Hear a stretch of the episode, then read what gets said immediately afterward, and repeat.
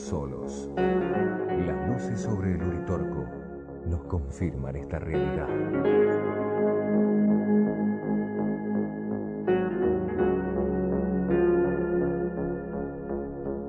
Es pueril creer que vendándose los ojos ante lo desconocido, se suprime lo desconocido.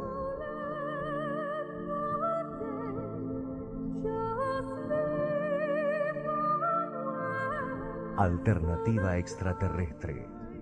Desde esta realidad propone un profundo y renovado debate.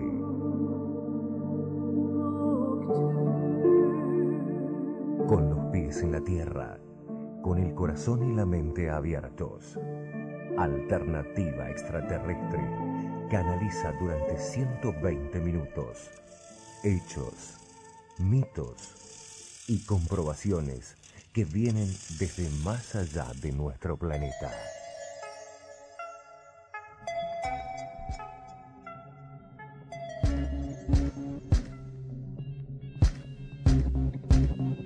Existen muchas visiones alternativas de la realidad que nos rodea. Visiones alternativas del pasado, del presente y del futuro de la humanidad. Desde Capilla del Monte, capital nacional de los ovnis de la República Argentina, a los pies del mítico Cerro del Uritorco, el Centro de Informes OVNI les propone la alternativa extraterrestre.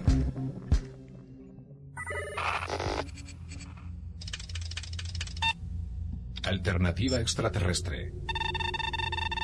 Presenta y dirige Luzmari López. Redacción de noticias Mario Goros Terrazú. Con la colaboración de Daniel Alessandro, Javier Rojas y Matías Molasi. Alternativa extraterrestre es una idea original de Jorge Alberto Suárez.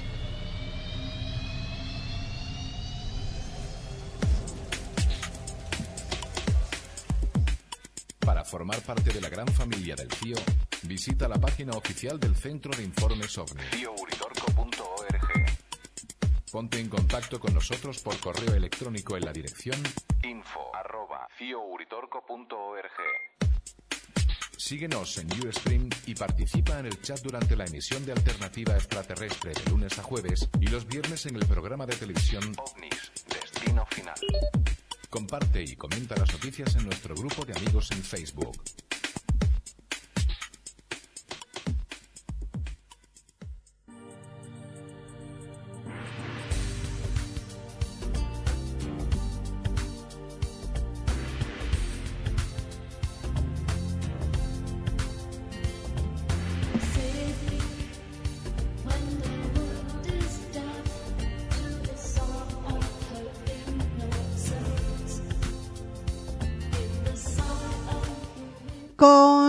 Esta fascinante música y esta presentación en el tiempo de esta alternativa extraterrestre, damos la bienvenida a todos estos grandes amigos y familia que se va sumando en estos instantes a nuestro lugar de tareas. Muy buenas noches.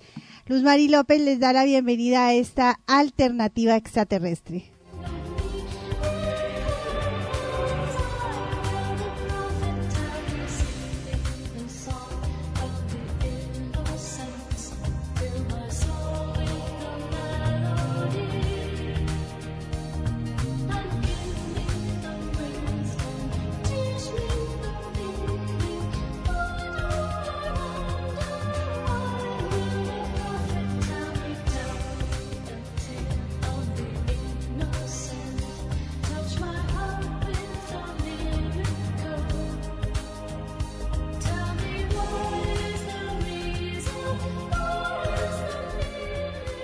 Gracias, gracias por sumarse. Van llegando despacito y con muchísimos saludos los amigos que desde la, el espacio de Facebook nos, no, nos están escuchando.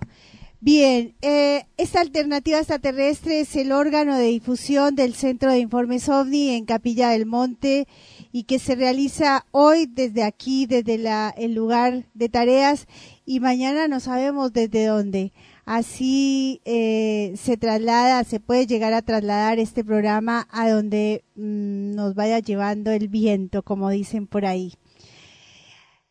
Eh, iniciamos esta alternativa extraterrestre, como dice allí nuestro amigo Damián Pérez, un poco agotada. Estos días, eh, cada año, es un festejo realmente para nosotros.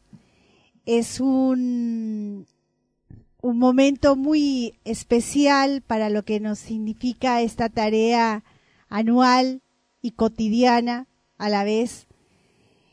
Y en fechas como hoy mm, nos produce muchísima eh, emoción eh, el saber que podemos seguir, el saber que no nos rendimos, el saber que las circunstancias de la vida generan la magia y nos alivianan demasiado la tarea, definitivamente, y son las circunstancias de la vida, y que más allá de las personas y más allá de los em, hechos que generamos nosotros como personas, a veces no las más cómodas para darle lugar a nuestros compañeros de viaje, porque así nos ha tocado a nosotros, a veces los compañeros de viaje no nos alivianan las tareas, pero aún así podemos y seguimos.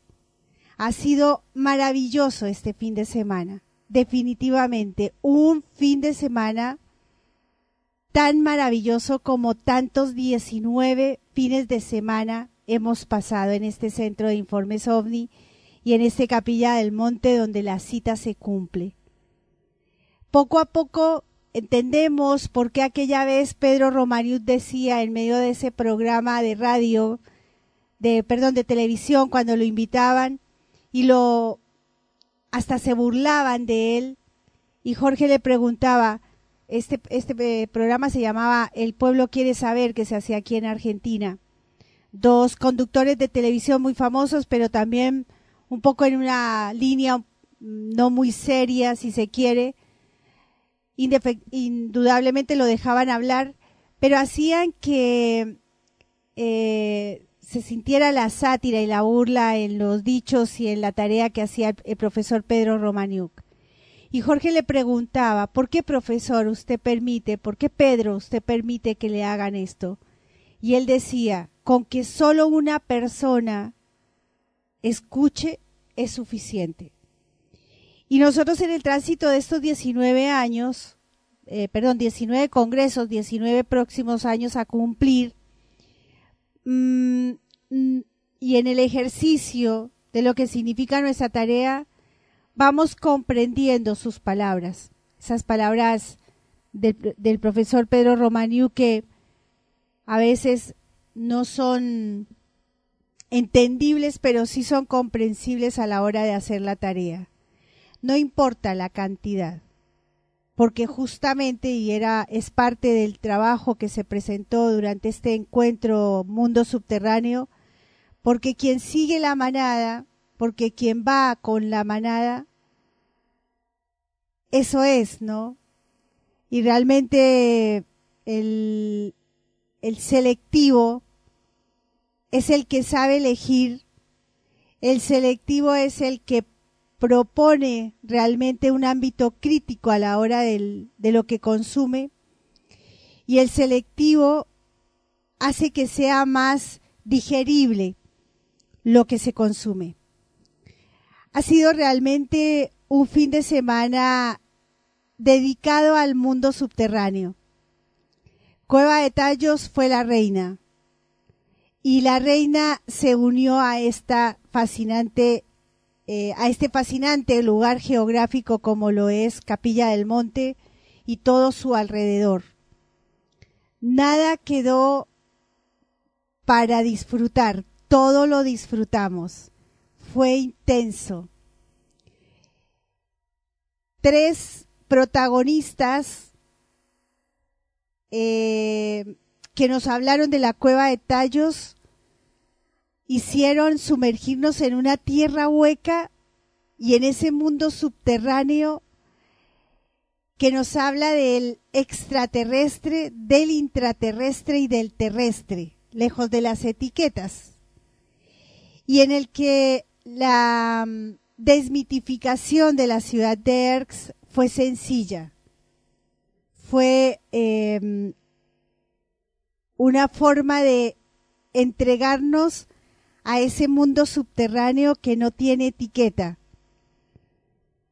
y en aquel mundo subterráneo surgieron los gigantes, estuvieron presentes en el encuentro, a manera de letras, a manera de anécdotas, a manera de, la, de, cómo la historia los hace presentes en, en estos tiempos.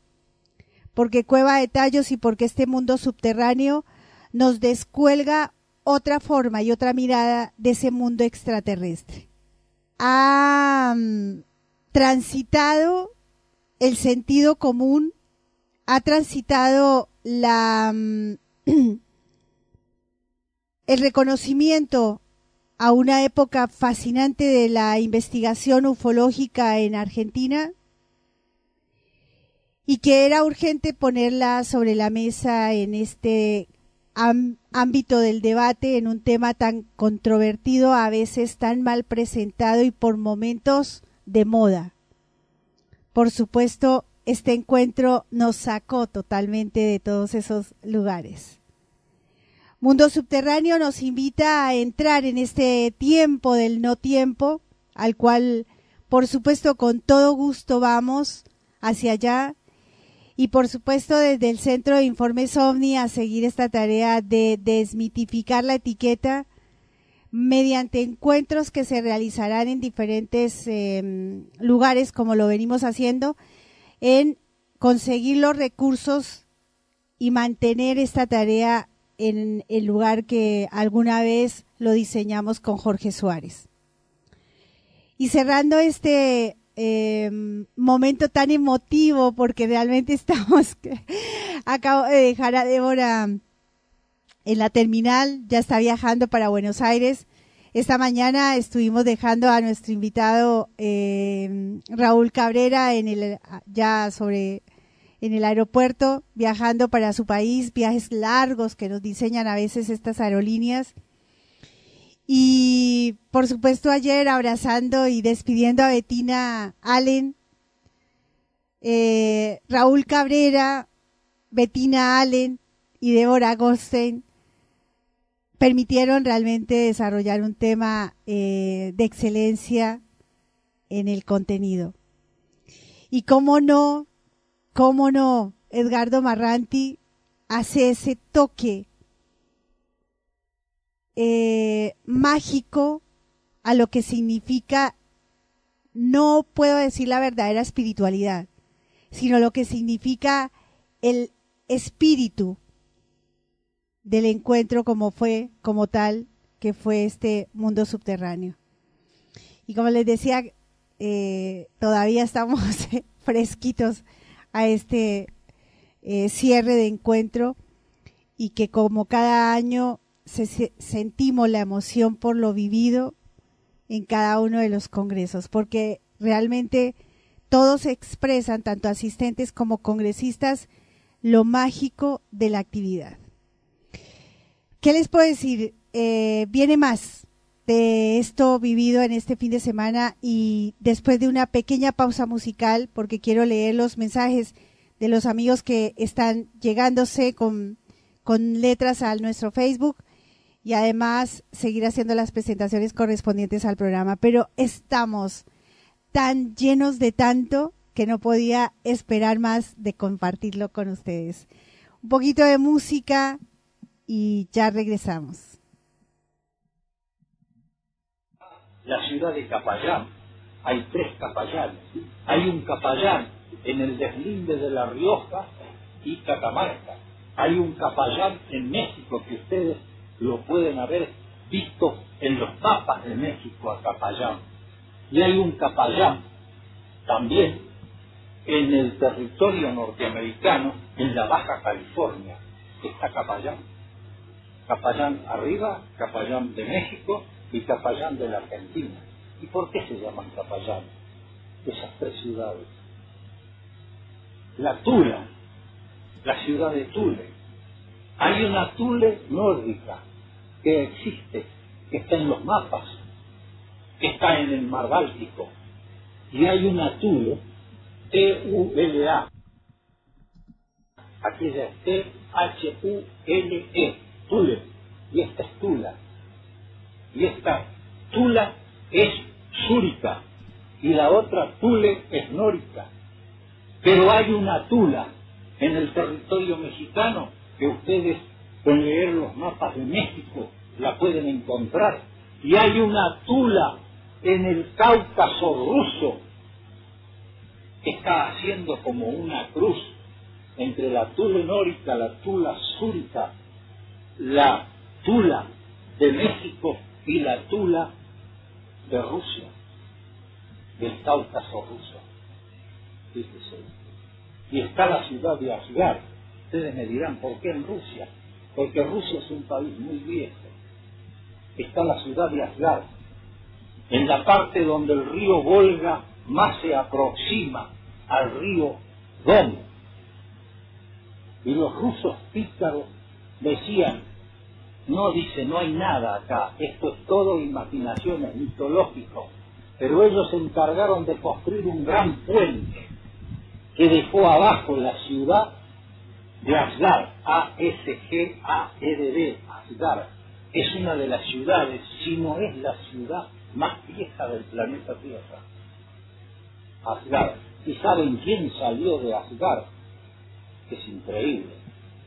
De Asgard salió Gota, el dios de dioses, de los hiperbóreos europeos. Y de ahí marchó a Fionia hace 20.000 años a escapar. Entonces se da cuenta cómo, cómo se mueve todo. Y hay un puente encima hecho por los rusos. Y la ciudad de Asgard está abajo. Y ellos lo saben perfectamente, porque son más místicos que todos nosotros juntos. Y así está la ciudad de Agar y está la ciudad de Zambalá. ¿Por qué no va a tener la Argentina la ciudad de Ers? O la ciudad de Talampaya o la ciudad de Antinacu o el Papayán o el Ischiguarasto o el Valle de la Luna. ¿Por qué no los va a tener la Argentina si lo tienen todos los países del mundo? ¿O son tan desgraciados estos hombres de la Argentina que no pueden tener una ciudad metafísica o una ciudad mitológica?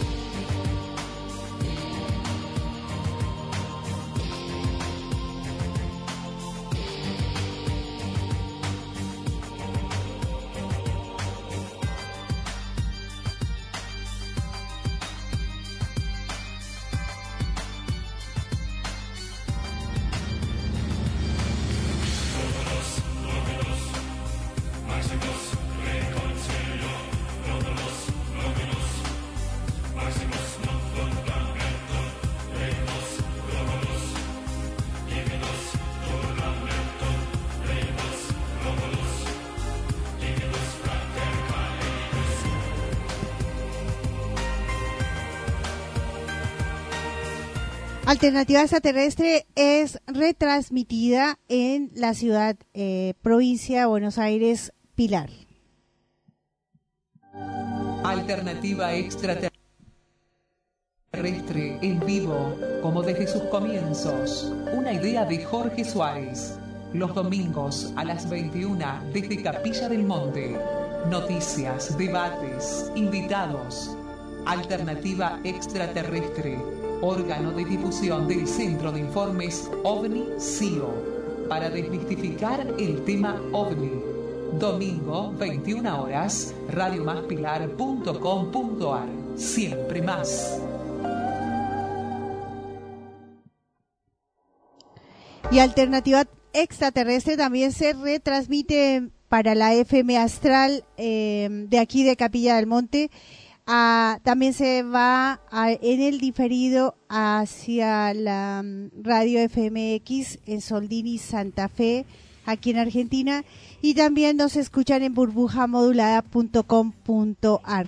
De la misma manera nos retransmiten allí en onda litoral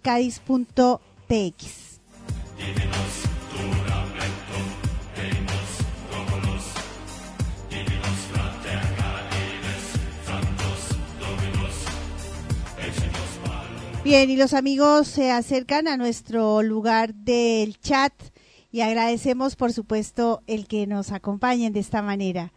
Eh, insistimos a veces por mucho, por mucho tiempo, y lo decíamos con Suárez, yo recuerdo que en el quinto congreso se para frente al micrófono Jorge y dice, en el quinto congreso lo dice, eh, bueno, tenemos que darle la lamentable noticia de que el Congreso no se continúa, no se sigue haciendo. Y vamos por el un poquito más de los 30, 20, 50, por ahí vamos, 30 congresos, 30 encuentros internacionales, tanto en Colombia como en Argentina. Los números se van perdiendo en el tiempo, entendiendo que ya son los congresos sí o son los eventos que propone un debate amplio en la temática. Em, por eso no nos ocupa, ahí va la idea, no nos ocupa a veces ahora en estos, por estos días, la cantidad, sino la calidad de gente que nos acompaña y por supuesto la calidad de material que se propone en cada encuentro. Los protagonistas de este encuentro han sido la Cueva de Tallos, la ciudad de Erx, las ciudades intraterrenas, el mundo subterráneo, en un contexto un poco genérico para no eh, lastimar la temática desde ya. Como dice el profesor Terrera Audio que acaban de escuchar, ciudades intraterrenas, ciudades míticas han habido y eh, están presentes desde la historia. Bien, vamos con los comentarios que nos hacen nuestros amigos. Marina Giaveno, que estuvo en nuestro, en nuestro congreso, en nuestro encuentro. Hola, Lucecita. Recién llegada a Rosario, quiero agradecerte profundamente este encuentro del CIO, que ha sido maravilloso, emocionante y magnífico por la información que compartió cada disertante. Bien, y gracias a ti por haberte venido desde Rosario y haber acompañado nuestra tarea. Facundo Costa Weber nos dice la luz. Santiago Philip publicó un, anuncio, un anuncio sobre una filmación de ovnis en Canadá. Muy bueno el programa. Muchísimas gracias, Santiago, por estar allí. La familia de Lima se hace presente y envío un saludo fraterno a toda ella, en especial a nuestra amiga y ya familia, es mi sobrinita eh, Cintia. César Márquez nos escribe, saludos Luz Mari desde Lima, Perú. Te enviamos un abrazo, la familia Márquez Santillán. Mi abrazo también para la familia. Alejandro Maidana nos dice, escuchando con mucha nostalgia, abrazo grande desde Rosario. Es que, a ver, Alejandro, quiero escuchar de qué se trata la nostalgia. yo te cuento que en minutos más vamos a leer este manifiesto que has hecho y que agradecemos, por supuesto. Damián Pérez dice, debes estar molida de cansancio.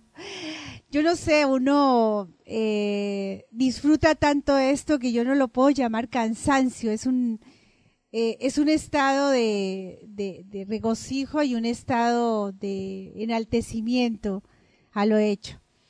Eh, sí, claro, el desgaste está, pero también a buena hora la tarea nuestra nos permite los descansos correspondientes, así que ya tomaremos energía.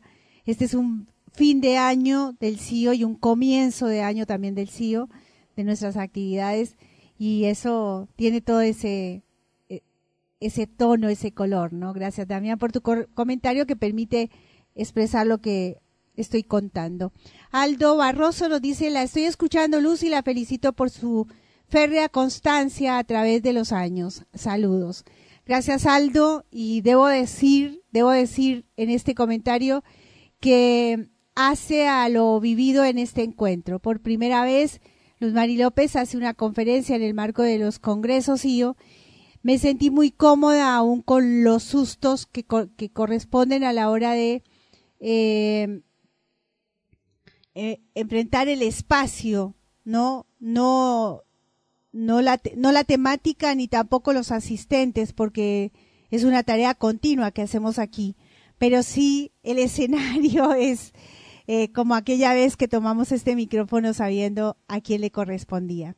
Gracias, Aldo. Clara Inés Gómez Larrarte, buenas noches. Quisiera preguntarte si, ti, si tú recibes mensajes de los hermanos galácticos.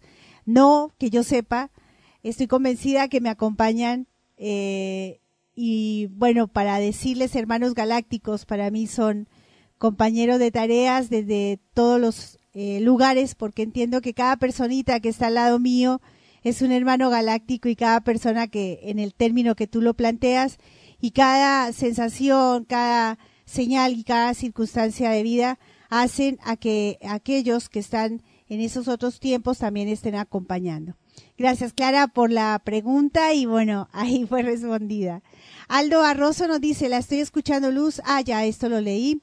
Andrea Ventivoglio, un saludo, está aquí en Capilla del Monte y nos está escuchando en vivo por internet.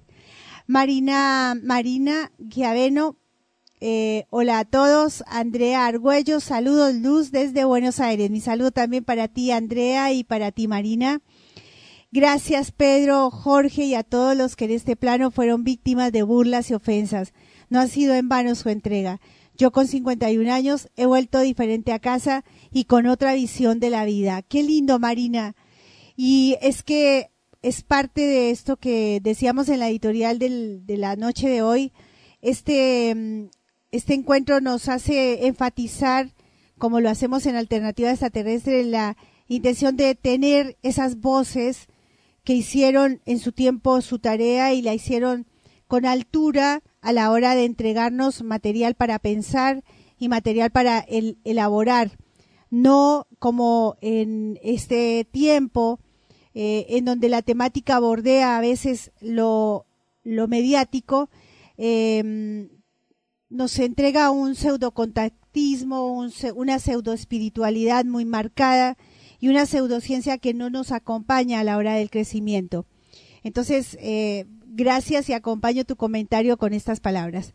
Andrea Argüello, muchos que hoy nos tratan de locos, mañana nos estarán buscando para saber la verdad. Bien, Andreita, esto también ya se ha convertido casi en un mito, ¿no? De que nos tratan de locos. En realidad, cuando uno eh, va observando la vida en el cotidiano, eh, estamos discriminando todo el tiempo, ¿no? Les dicen locos a los que hablan diferente, le dicen locos a los que eh, caminan en contra de esta masa, de esta manada, les dicen locos a los que cantan diferente, porque el, lo, mediático nos vende el, lo que debería ser normal. Entonces, en ese mundo de locos, no solamente estamos los que hablamos de ovnis, ya, por lo menos ya para esta época, eh, para este tiempo, vamos tomando conciencia de, de qué lado está el ámbito de la locura. Y como algunos decían hace 25 años, cuando entraba yo en esa temática, los verdaderos locos están, eh, eh, están en, en, otros lugares, ¿no? Nos cambian la, nos hacen un giro al contrario. Los que nos dicen locos parece que son los que realmente están locos. Esteban Piero, gracias Andrea por tu comentario, bienvenidos estos comentarios. Solamente acompaño porque desde aquí mm, me invitan a compartir también mi comentario. Esteban Pieroni nos dice, hola Luz, buenas noches, abrazos. Esteban, qué gusto verte otra vez por aquí. Nuestro saludo a nuestro amigo que está allí en Mendoza. Ingrid Viviana nos dice, besote enorme, bella de Chañar, cha, cha, de Chañar, eh, a ver, ¿cómo es que se? Ladeado, ahí está. Susana Dominelli nos dice, al fin logro escucharte sin que se me corte internet. Hola Luz. Bueno, perfecto. Vamos a tener un programa maravilloso, van a tener que tener paciencia, viene mucha lectura, viene eh, mucho, mucho de lo que dejó este encuentro. Damián Pérez, ¿cómo me habría gustado estar? Lástima que los que trabajamos en relación de dependencia no manejamos los días para viajar un viernes y no estar el lunes en nuestros puestos laborales. Nosotros entendemos estas circunstancias cuando realmente los trabajos no lo permiten. En este punto debo decir que ya el Congreso ha logrado que un 30% de sus asistentes, y no es poca cosa para lo que significa lo nuestro, han determinado que este jueves y viernes los piden con tiempo para poder estar aquí en Capilla del Monte.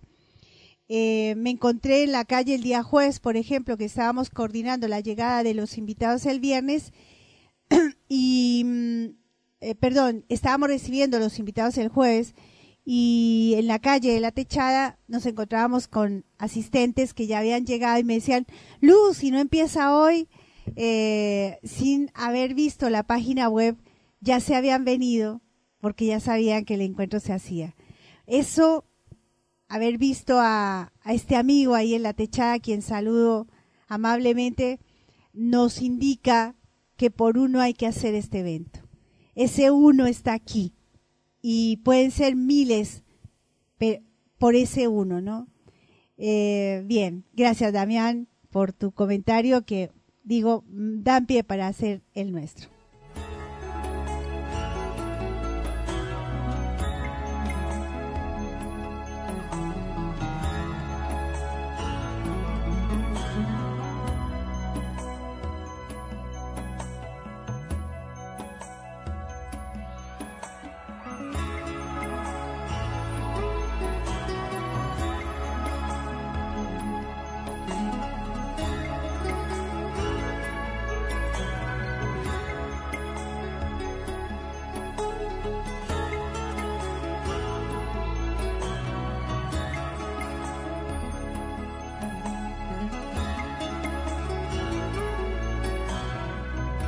Bien, en esta alternativa extraterrestre, órgano de difusión del Centro de Informes OVNI Colombo argentino, decimos, pero ya ni siquiera tiene planeta, tiene color eh, de bandera o de país. Este CEO ya se está escuchando en el mundo, este CEO con su trayectoria va eh, poniendo un, un manto realmente interesante, transparente a la hora de, de proponer el, no solamente la temática en todo su contenido, sino también hacia dónde llegamos.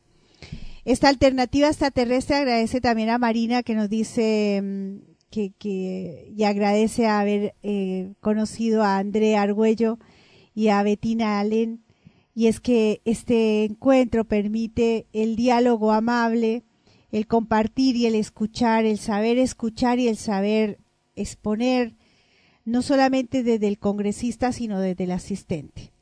No hay eh, límites más allá de los correspondientes a una organización donde entra el que paga, eh, porque bueno, son, son los códigos propios para poder dar orden a estos eh, espacios en el sentido mismo, ¿no? Porque estamos en un, en un sistema donde compartimos esto de que al César lo que es del César y a Dios lo que es de Dios y nos, nos corresponde, lejos de los dichos de la Iglesia, si el sistema nos hace trabajar en el ámbito del dinero no lo podemos descartar, pero tampoco eso es lo, lo el 100%, simplemente hay unos códigos de un congreso que tiene esa forma desde que nació y a ellos nos, nos hacemos a, a razón de las circunstancias que no han cambiado tampoco.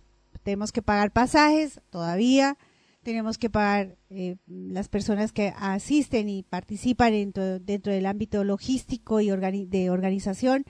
Entonces, asimismo, tenemos que recaudar fondos para poder cumplir con ello. Aquel día que llegue el mecenas, ese día cambiarán las circunstancias seguramente. Eso todavía no pasa. Bien, eh, voy a alejarme un poquito del encuentro, porque el señor Alejandro Maidana, que me tenía prometida una nota hace bastantes días, ha llegado esa nota.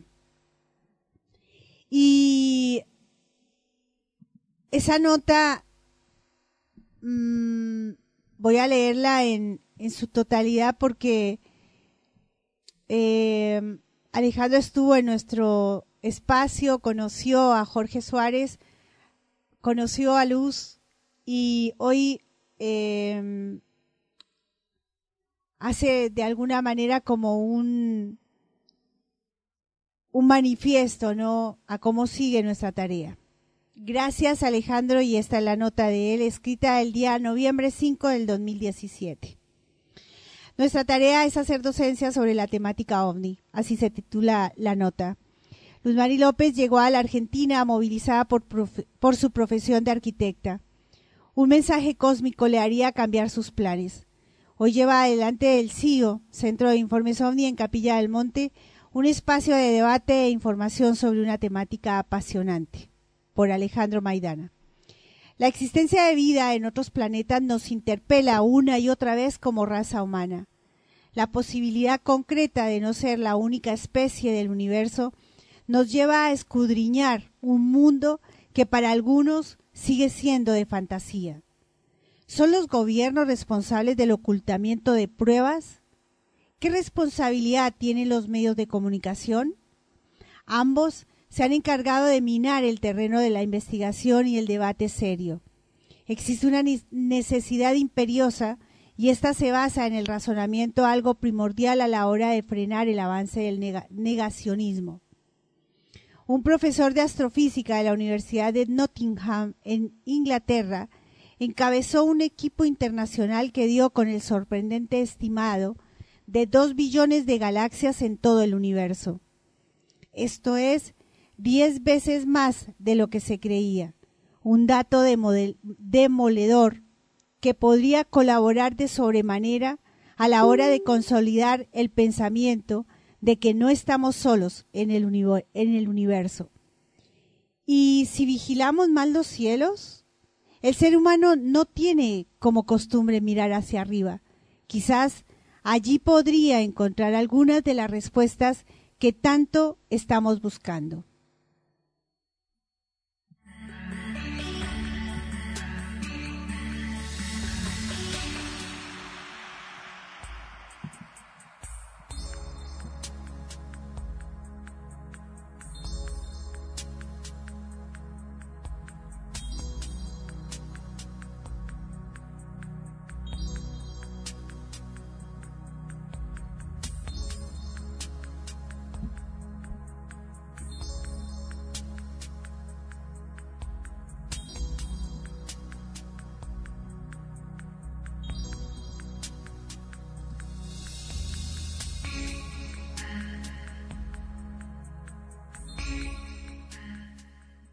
Disculpen la pausa, pero quería estar, em, estaba corrigiendo el tema del sonido. El CIO, Centro de Informes OVNI, dice la nota, a pocos días de cumplir 20 años y enclavado en la mítica Capilla del Monte, Córdoba, el Centro de Informes OVNI es una organización sin fines de lucro dedicada a promover el estudio científico de fenómenos no explicados, con una clara intención de hacer docencia, documentar, difundir y acompañar a quienes se interesan por la temática. El tema ovni llegaría de una manera muy sorpresiva a quien hasta ese momento era secretario de Cultura de la, municipalidad de ese lugar de Punilla. En 1986, una enorme huella en el cerro El Pajarillo transformaría mágicamente la vida del padre del CIO, Jorge Suárez.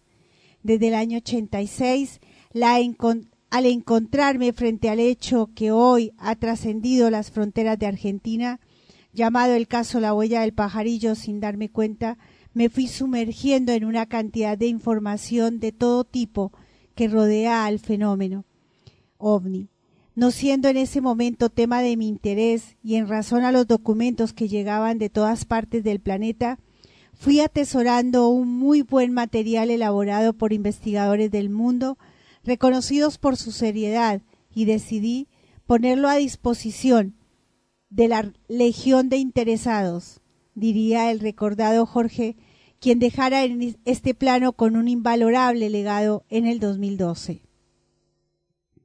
Hoy el CIO sigue con sus puertas abiertas para todas aquellas personas atraídas por la temática ovni, inclusive las escépticas.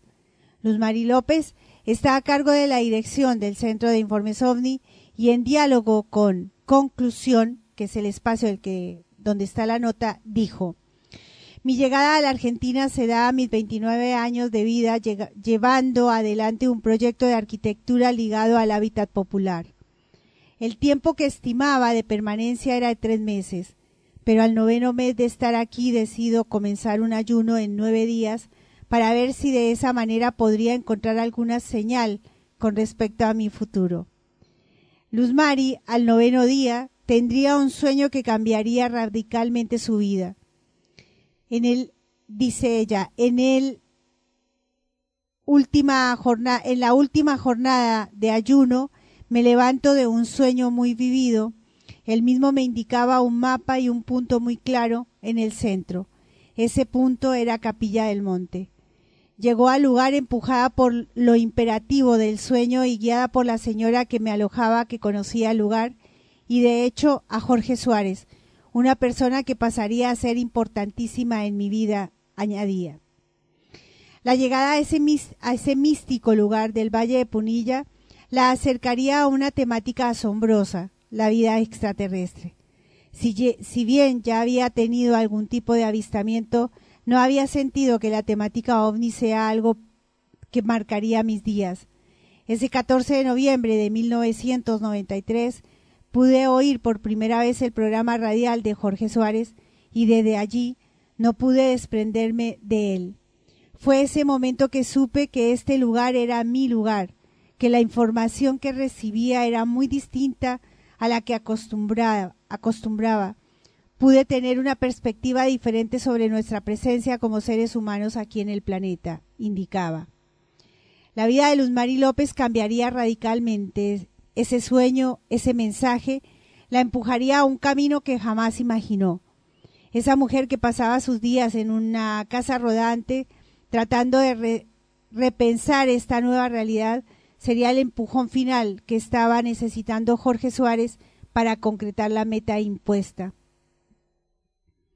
Jorge era una persona muy especial. Después del suceso del pajarillo se sumergió en la temática por entero.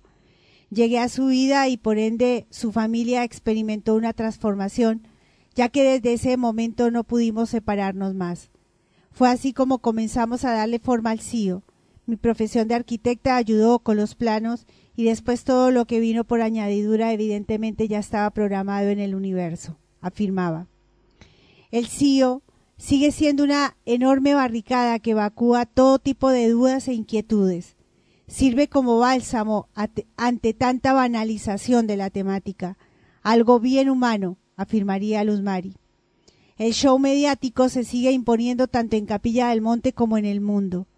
El mal llamado fenómeno, como lo definiría Jorge Suárez, sufre un constante bastardeo por parte de aquellos que solo lo toman como un eficiente fin de lucro. El 3 y 4 de noviembre, apadrinado por el Centro de Informes OVNI, se estará llevando a cabo un encuentro muy atractivo para los amantes de la vida extraterrestre, Mundo Subterráneo. El mismo contará con la presencia de grandes profesionales. La idea será debatir y desmitificar la ciudad intraterrena de Erx. El vigésimo Congreso del CIO lo hemos pasado para el año entrante.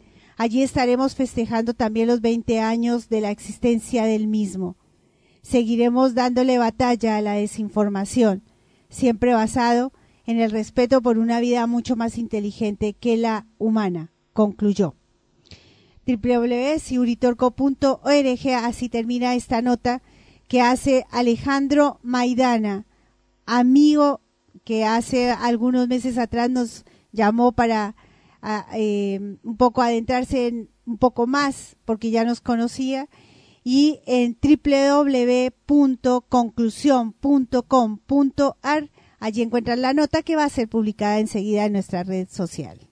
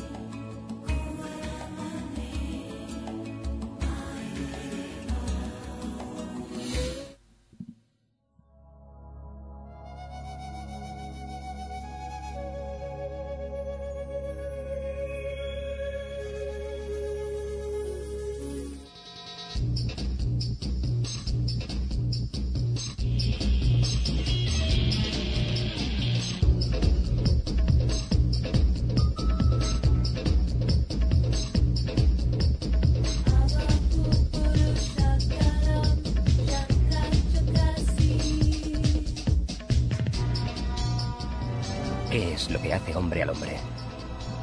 Se preguntaba un amigo mío. ¿Sus orígenes? ¿La forma en la que llega al mundo? Yo creo que no. Son las decisiones que toma.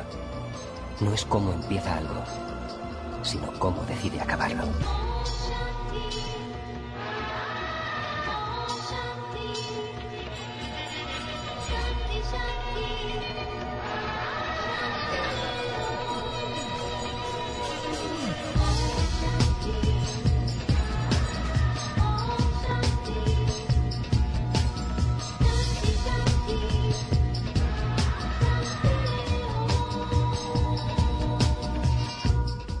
Visita la página oficial del Centro de Informes OVNI. fiouritorco.org. Ponte en contacto con nosotros por correo electrónico en la dirección info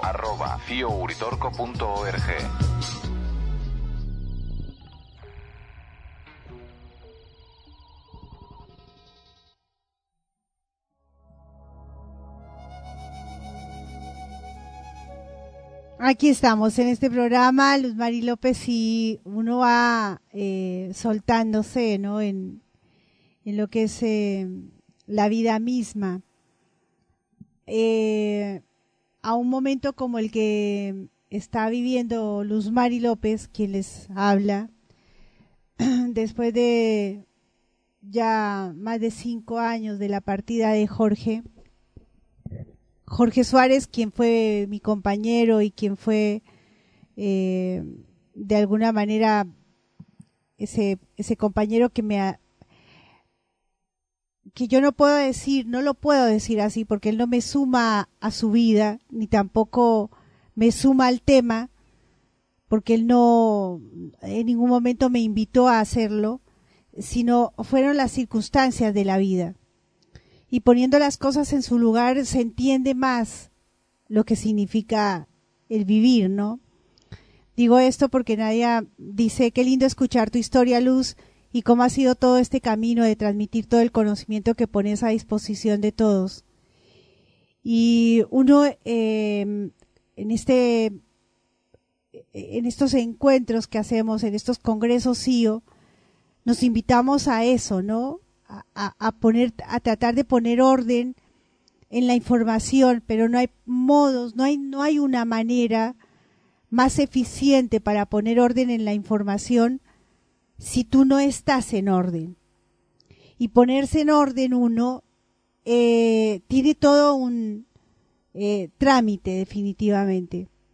Por ello, por más que a mí me digan que yo sigo el legado de Jorge Suárez, eh, yo continúo mi tarea, que va en, al compás de lo que ha sido el entrar en esta escena cuando la vida nos une a Jorge Suárez y a mí. Alejandro Maidana nos dice muchas gracias por compartirlo con todos aquellos apasionados y respetuosos de la temática. La nostalgia está basada en los buenos momentos vividos en esos maravillosos arrabales de Punilla. Un gran abrazo. Qué lindo, Alejandro tus letras, debo decir, con, todo eso que me significa, es eh, rememorar, ¿no? Es por un segundo ponerse eh, uno en protagonista cuando uno no lo es, yo no lo soy. Y, y entender que eh, uno va haciendo el camino. Y debo leer las palabras con las que presenta la nota en Facebook Alejandro Maidana, quien es el autor de la nota, dice, para aquellos que conocimos a un tipo respetuoso de la temática y a su compañera Luz Mari López, sabemos de la importancia del Centro de Informes OVNI en Capilla del Monte. Una historia, un camino y una señal cósmica. Y Alejandro, esto me suma a lo emotivo que me, que me ha em, eh, llevado en estos 19 congresos, ¿no? Porque junto con Jorge eh, era una fiesta hacer estos congresos. Y hacerlo sola es otra fiesta. Eh, yo decía que a cuatro años de la partida de Jorge no ha sido fácil, porque hasta amigos muy del centro del, del, del CIO toman direcciones totalmente diferentes, ¿no? Y, y en estos cuatro años es ir poniéndome en otra escena que no es fácil, porque a Luz no la conoce nadie. La conoce quien está muy, muy de cerca. Entonces, eh, hace, ¿no? al, al seguir adelante. Y Alejandro, tu nota mm, me pone en esa escena y agradezco porque a veces uno no la quiere, pero es esa, ¿no? La que hay que contarle al público. Mario Canas nos dice un fuerte abrazo, Luz, desde Buenos Aires. Nuestro abrazo también para ti, Mario, y gracias por estar escuchándonos. Esteban Pieroni, hola Luz. Soy Victoria, la hija de Esteban. Ay, tan linda, Victoria, un abrazo. Gracias. Gracias por estar allí. Te conocí, sí, eres una nena. Eh, te conocí más chiquita, ahora debes estar más grandecita. Un gusto. Un gusto. Gisela Montiel nos dice hola Luz. Y Martín Pérez Castellano, hola Luz, ¿cómo estás? Saludos para vos y todos los oyentes desde Buenos Aires. Gracias Martín por tu saludo. Estamos bien, estamos bien, estamos, la vida nos va eh, dando los lugares que corresponde y también uno se va eh, poniendo en, en, la escena, ¿no? Definitivamente hace cuatro años no podía hablar como lo estoy haciendo ahora y eh, doy gracias que en esa época haya hablado como hablé y doy gracias a la vida que hoy puedo hablar como estoy hablando. Simplemente son las circunstancias que motivan a que sea de esta manera. Bien, vamos y que sea de esta manera ahora y, y que haya sido de la manera como fue hace cuatro años atrás y haya sido detrás de bambalinas abrazando a ese Jorge Suárez que cada día que pasa estoy convencida y se lo dije a él en su momento de partir, eh, un, hombre grande y con todas las letras. Sé que muchas cosas de las que están pasando hoy en este Capilla del Monte o en nuestros alrededores como centro de informes OVNI no pasarían si estuviera él, porque no nos conocieron en, en, en profundidad. Al no conocerme a mí, como lo están haciendo ustedes ahora, y que ha sido igual desde los inicios del CIO, obviamente que, que todo tiene otro, otro trasfondo. Pero bueno, son las circunstancias y siempre la vida va y la, y la vida viene, nada más. Vamos con un pequeñito corte musical y ya venimos con un poquito más de este encuentro, de todo lo que nos ha dejado este encuentro maravilloso.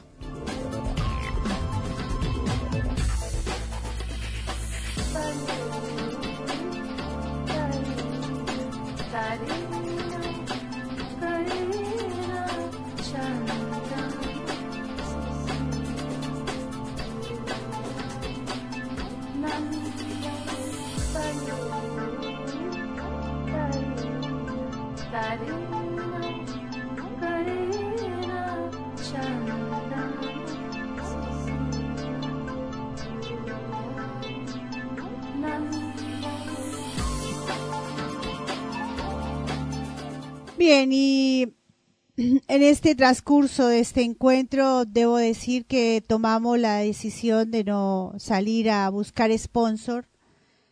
Eh, quisimos dejar un poco enfriar eh, la actitud que tiene el encuentro como tal al desarrollarse buscando sponsor, entendiendo que hay una imagen que se vende como en cualquier otro congreso, salvo cuando hay plata obviamente que puede tomar y derivarse de otra manera, pero eventos como estos siempre la imagen de otras empresas, de otros eh, emprendimientos hacen al evento y así lo hemos hecho desde el primer congreso.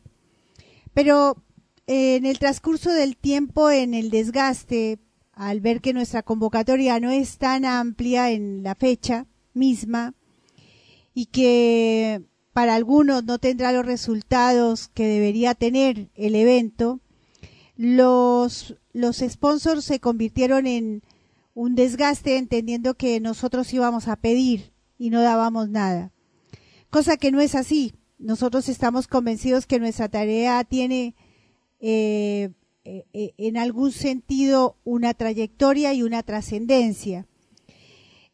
Por eso quisimos hacer un, un stand-by en la venta del Congreso, eh, me ocupé de conseguir tarjetas para los pasajes y de esa manera cubrir eh, y ver de qué manera resolver después el pago, eh, justamente con las entradas del Congreso. Y además buscar o encontrar el interés de quien realmente valora nuestra tarea. Y en ese orden de ideas, los hoteles que acompañaron este encuentro en ese sentido ha sido Monte Casino a quien nosotros agradecemos profundamente porque se pusieron a disposición y recibieron a uno de nuestros invitados, en este caso el señor Raúl Cabrera. Siempre lo han hecho. Monte Casino es uno de los hoteles que debo decir ya eh, hace parte del inventario de este centro de informes OVNI porque no dudan en darnos ese, ese mm, eh, hospedaje liberado para uno de nuestros invitados. Y mm, también quien hace ese mismo, esa misma tarea en consecuencia de estos 19 congresos en Capilla del Monte ha sido ya 20 encuentros y más, porque en realidad nuestra tarea no se queda solamente en los congresos anuales, sino esos ciclos de conferencias que hacemos en el verano, en el invierno, y que a veces necesitamos hospedajes para algunos em, que participan. Allí por los años 98, 99 se hicieron varios ciclos de conferencias y em, otros hoteles, pero quienes han mantenido durante todo fieles cada año, Monte Casino y el hotel em, y la hostería Las Gemelas. Con ellos dos, simplemente como representantes de lo que es la eh, hotelería y la gastronomía en Capilla del Monte, envió un saludo porque aun cuando en este no hayan habido necesidad de más hospedajes, eh, hay hoteles que nos han acompañado y desde este saludo o desde este reconocimiento al Hotel Montecasino y a la Hostería Las Gemelas, eh, extendemos el saludo a toda la hotelería de Capilla del Monte y todos los eh, ámbitos de, la, de lo que es hospedajes, acompañan dependiendo de las circunstancias. Y asimismo del gastronómico, porque todo el gastronómico se pone a disposición, porque obviamente no todos comen en el mismo lugar y la oferta gastronómica es muy amplia en Capilla del Monte.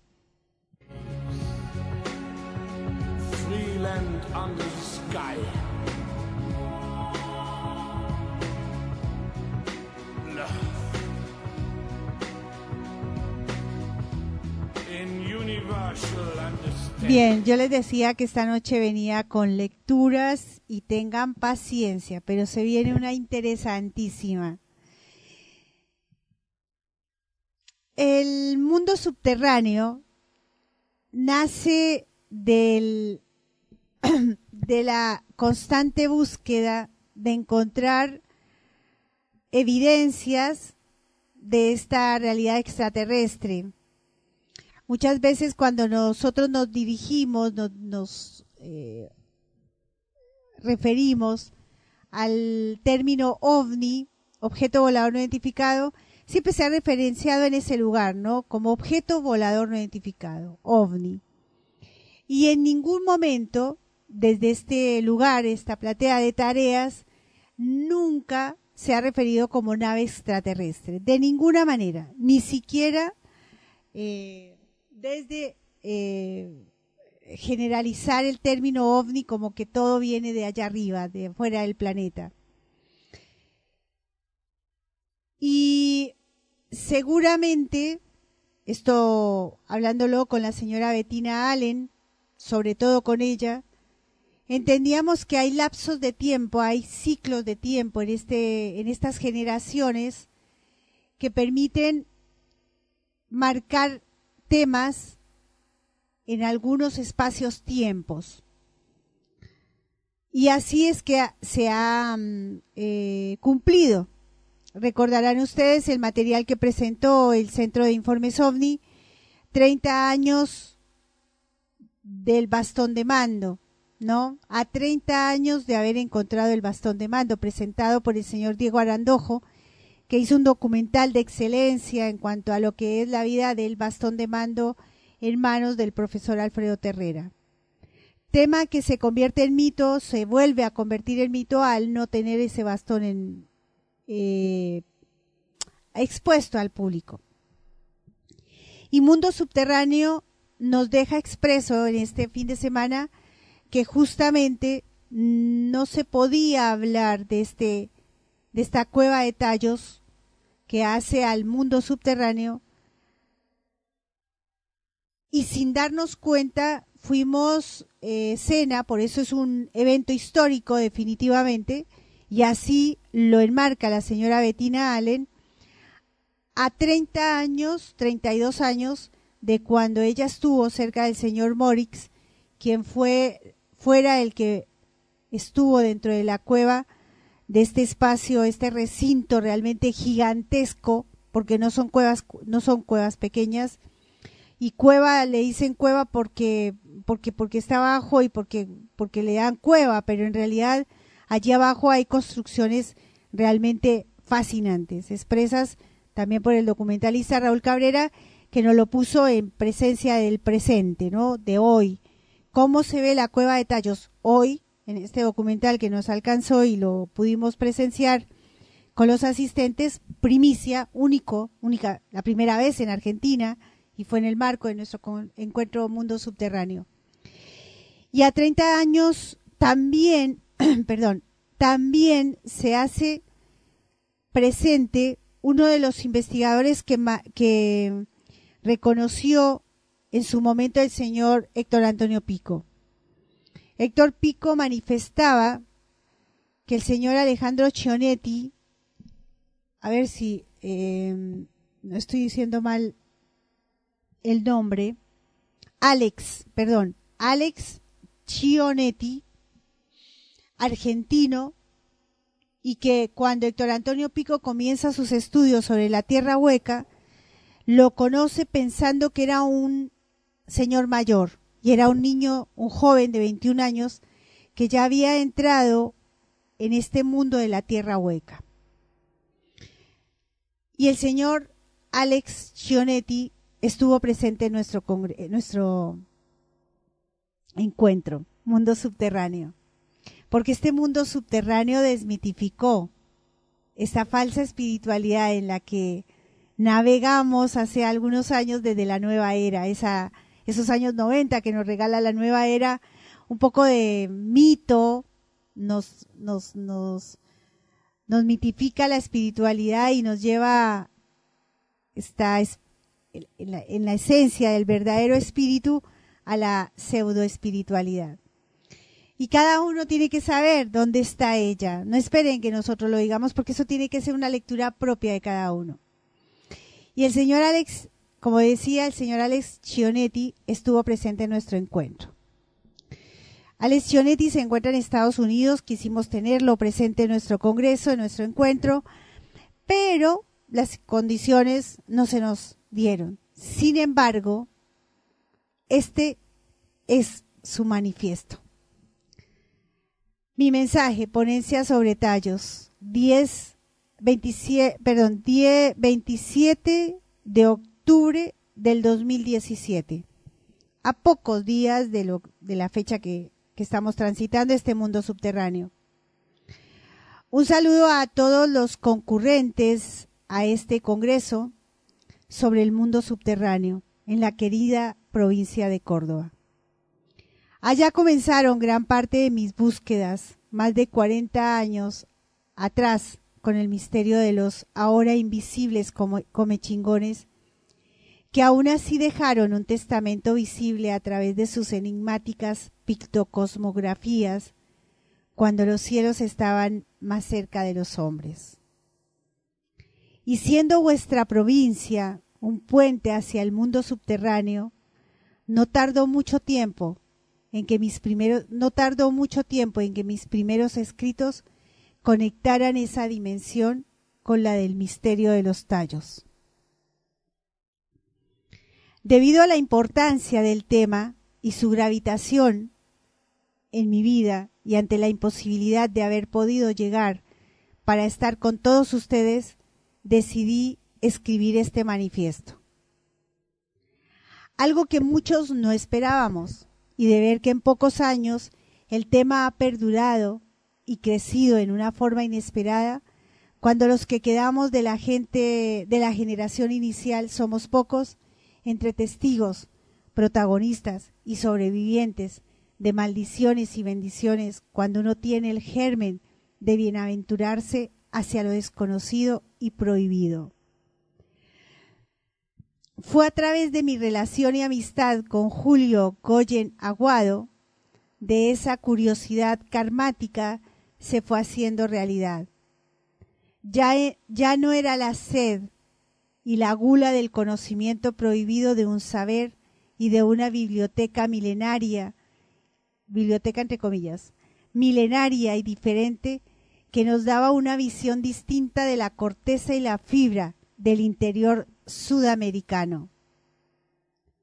El tema de las bibliotecas perdidas iba a ir tomando forma, dentro y fuera de mí, y en esa época donde apenas se balbuceaba sobre el tema de los mundos e universos paralelos.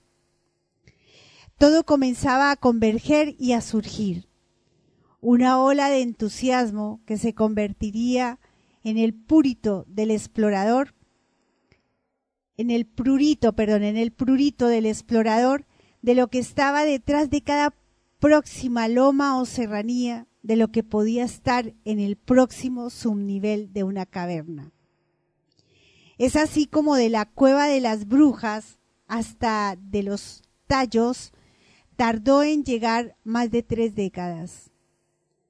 La realidad latinoamericana sigue ahí, pero también sigue la, negatividad de ciertas personas y ciertos intereses creados obstruyen el proceso, el progreso humano. Por suerte, en mi persona, el no no existe, en mi vocabulario o en mi diccionario. Tanto en el 1982, cuando organizamos Visionera, la operación Paititi con Gustavo Fernández como cuando tardaría seis meses de salto final al descenso de la cueva de los, de los tallos de los coangos, abandonado por todos con los que había empezado la expedición, el no de los otros había sido transmutado en un sí. Algo que ustedes están ahí escuchando mis experiencias, deben tener en cuenta ahora en más, no aceptar el no de los otros cuando saben en lo profundo de vuestro ser que hay otra alternativa siempre y que ésta no depende de la ignorancia o de lo económico.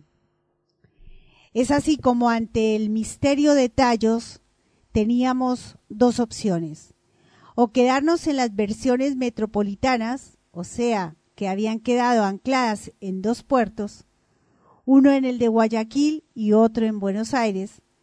En el Ecuador era Juan Morix y su abogado, doctor Gerardo Pena Mateus.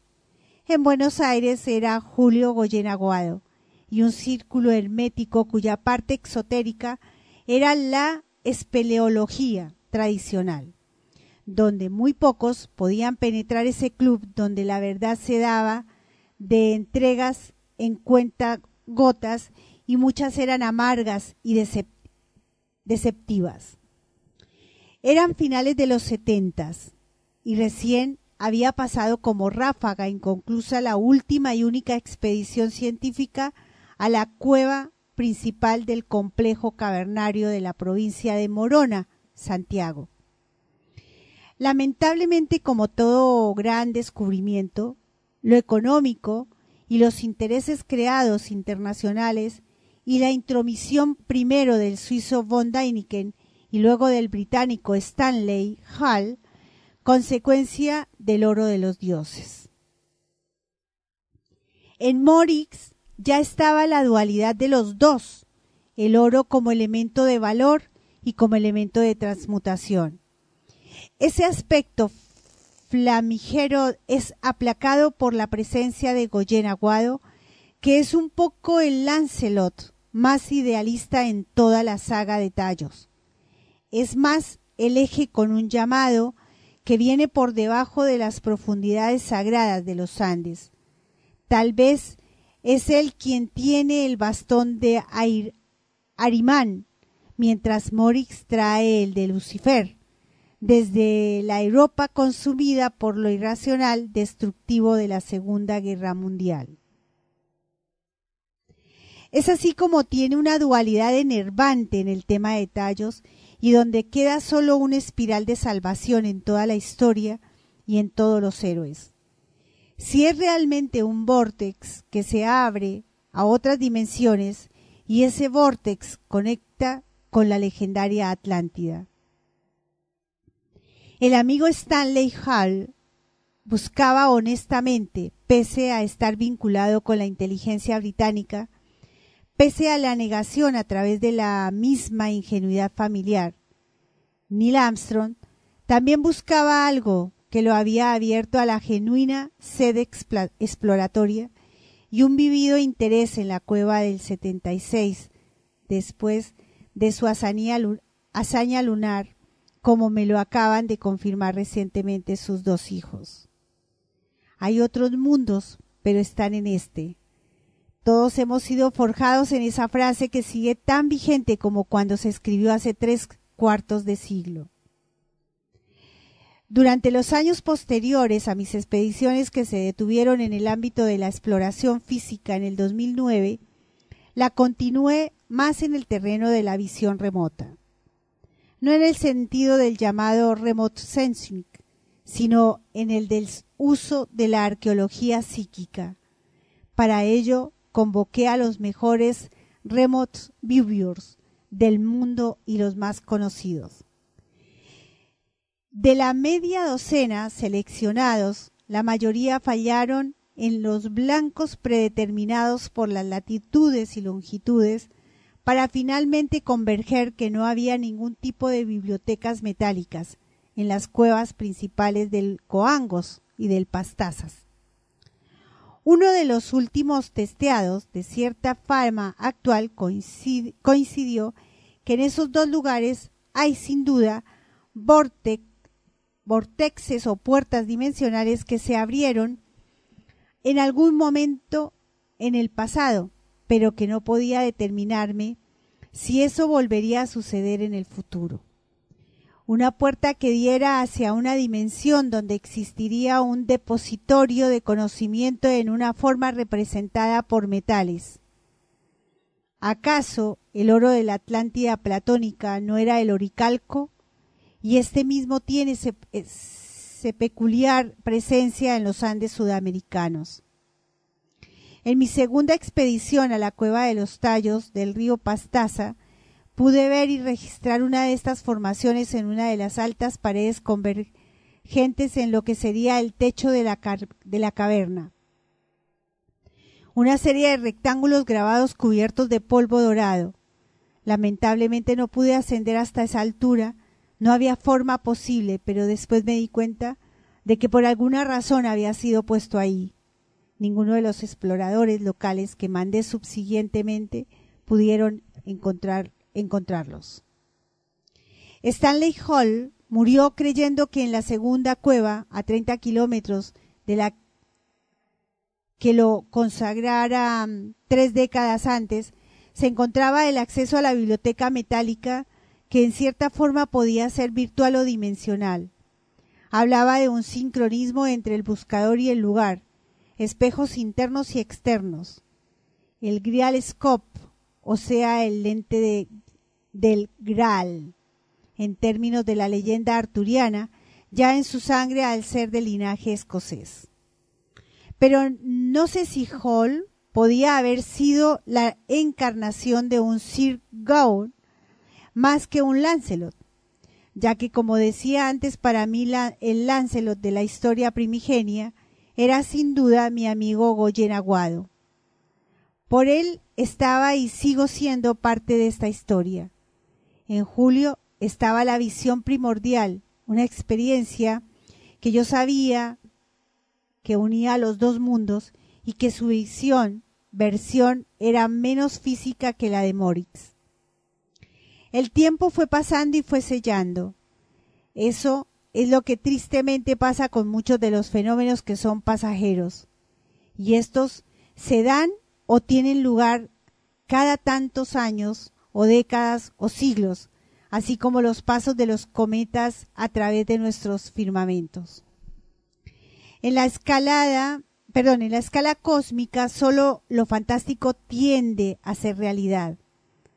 La afamada frase de Teilhard de Chardin, Chardin, quien trató de unir las ciencias de la naturaleza y de la antropología con lo espiritual y la evolución de lo físico hacia lo espiritual.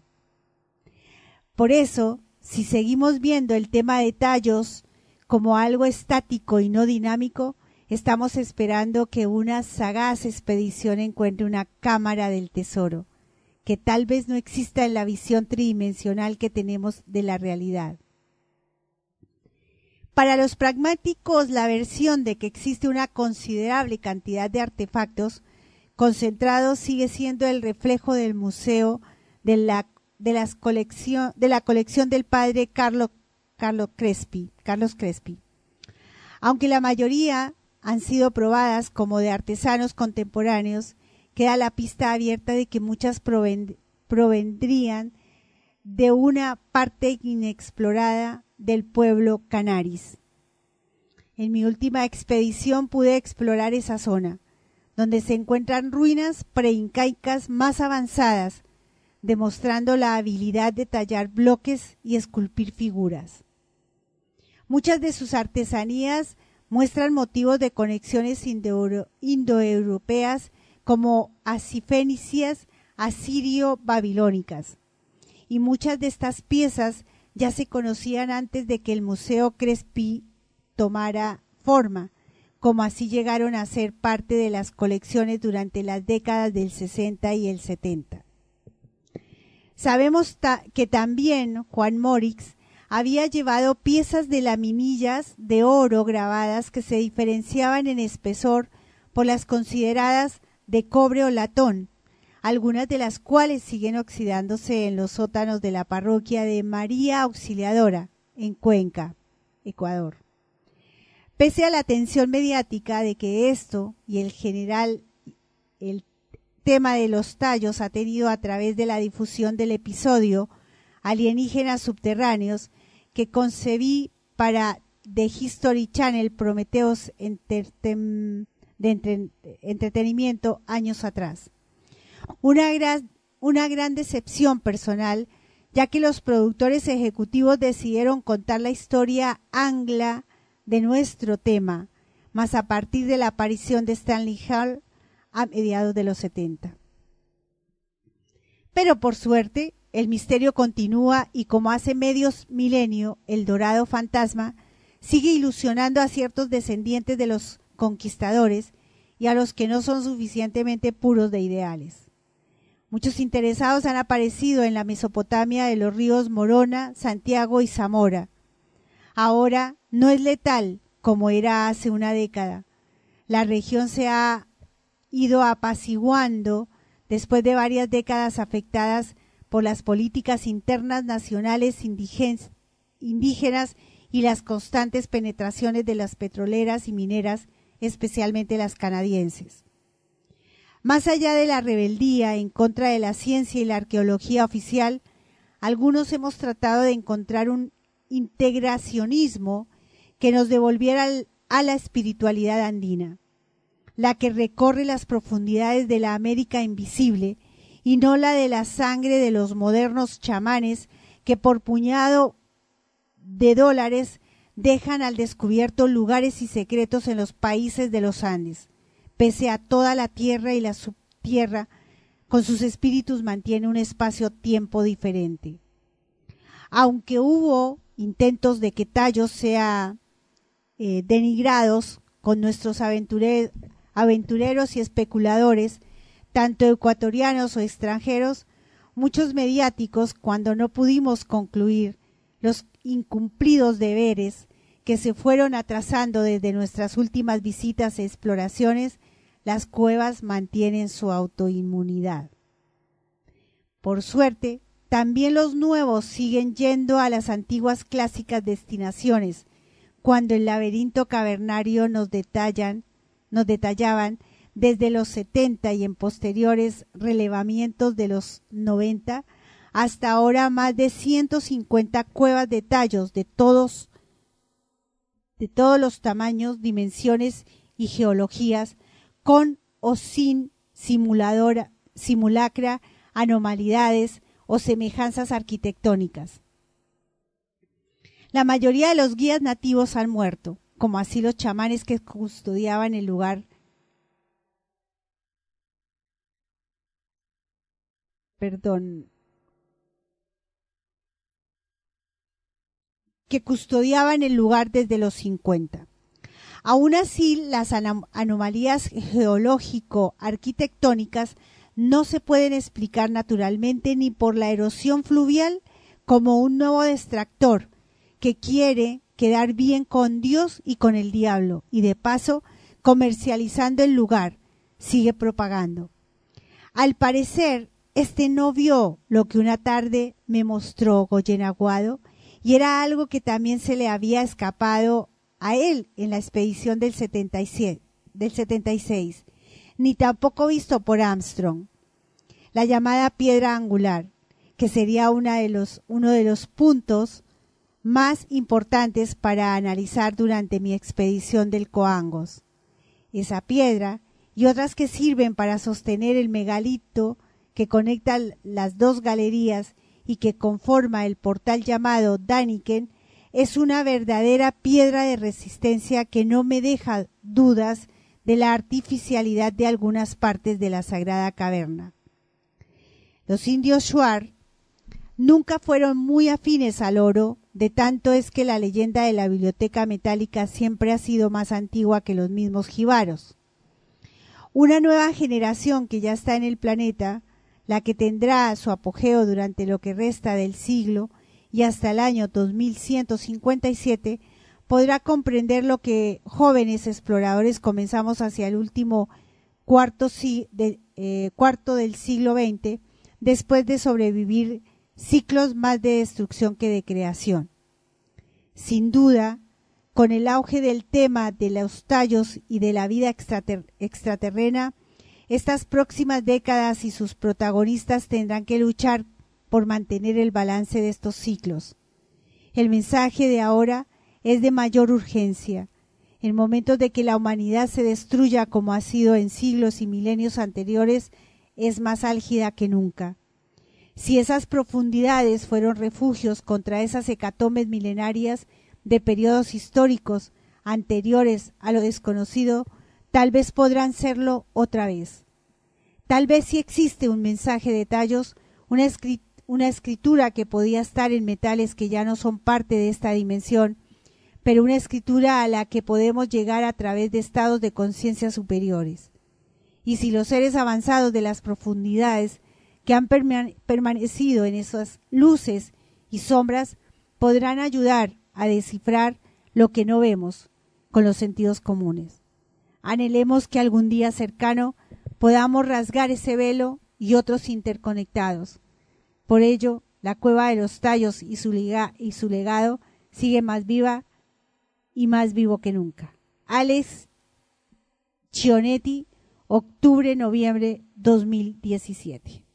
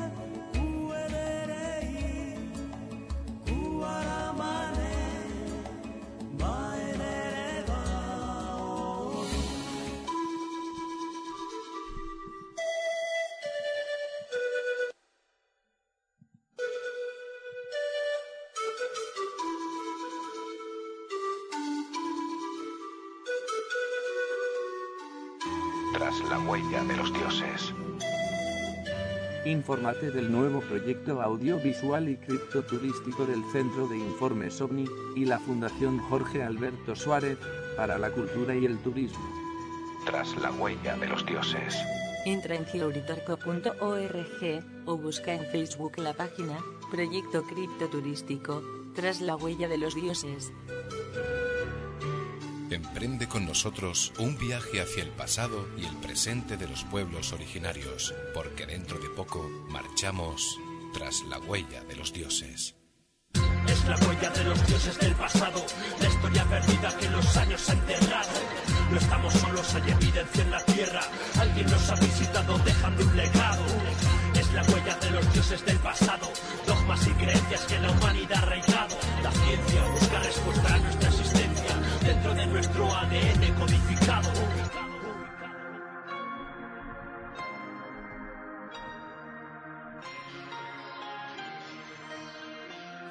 gran viaje comienza con un primer paso. Tras la huella de los dioses. Atrévete.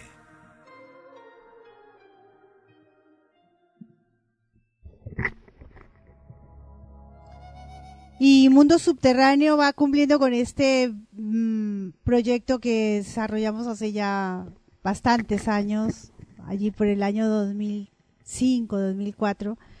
Comenzamos con ese tras la huella de los dioses.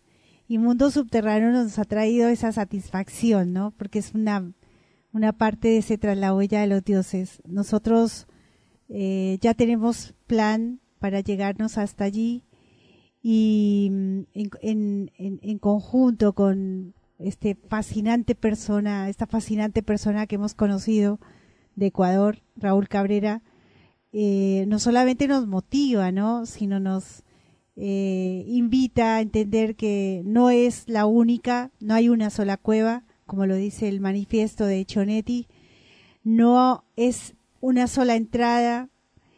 Y Alejandro, eh, perdón, y Alex Chonetti, que desde su visión, como lo decía Héctor Antonio Pico, porque lo conoció desde muy niño, muy, muy conocedor del tema, tiene una mirada y una perspectiva que al expresarlo en este manifiesto, que va a ser pedido desde el Centro de Informes OVNI a, a Chionetti, que sea expreso un día personalmente aquí en nuestro Congreso, ya que nos hace, quienes estuvieron atentos a la lectura, nos hace un, una pequeña escena de lo que significa este lugar, ¿no?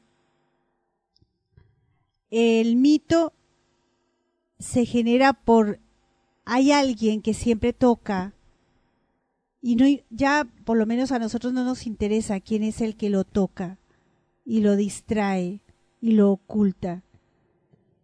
Lo importante es saber que ya lo sabemos. Y eso desde acá, desde nuestro centro, buscamos la fuente. Y la fuente, Chionetti, desde su tarea como investigador y como también pensador en la temática, porque no se queda solo en la investigación, sin conocerlo deja expreso ello, ¿no? Desde la vivencia de una persona como la señora Bettina Allen, que fue allí hace 32 años, desde la mirada, esa es una fuente, ¿no? La señora Bettina Allen, que resumió en muy pocos minutos esa trayectoria que realizó en casi 40 días, en un mes y un poquito más. Eh, también la visión de la fuente de uno de los que lo ha hecho hoy, y el señor eh, Raúl Cabrera pasó un hizo un paso más al que había hecho Morix. Y también en esas eh, eh, caminatas que hizo la señora Débora Gorstein en letras. De, Débora caminó en letras lo que ha sido Cueva de Tallos. Y todo ello eh, lo resume el señor Alex Chonetti en este manifiesto que agradecemos ha sido leído en persona de Débora, quien fue el que la, la recibió, porque eh, Chonetti entrega este manifiesto y por supuesto nosotros aceptamos y decidimos que fuera expreso en, nuestro encuentro. Y ellos no fueron los únicos protagonistas. También lo fueron eh, DDLA, detrás de lo aparente. Fue una de las sorpresas para, para los asistentes. Fue anunciado a último momento porque queríamos estar seguros de que este grupo interdisciplinario trajera un documento que, que diera el, el toque, ¿no? Desde su, desde su lugar a este tema del mundo subterráneo, en donde no quedó, por supuesto, eh, enajenada la, el tema Cueva de Tallos, estuvo presente.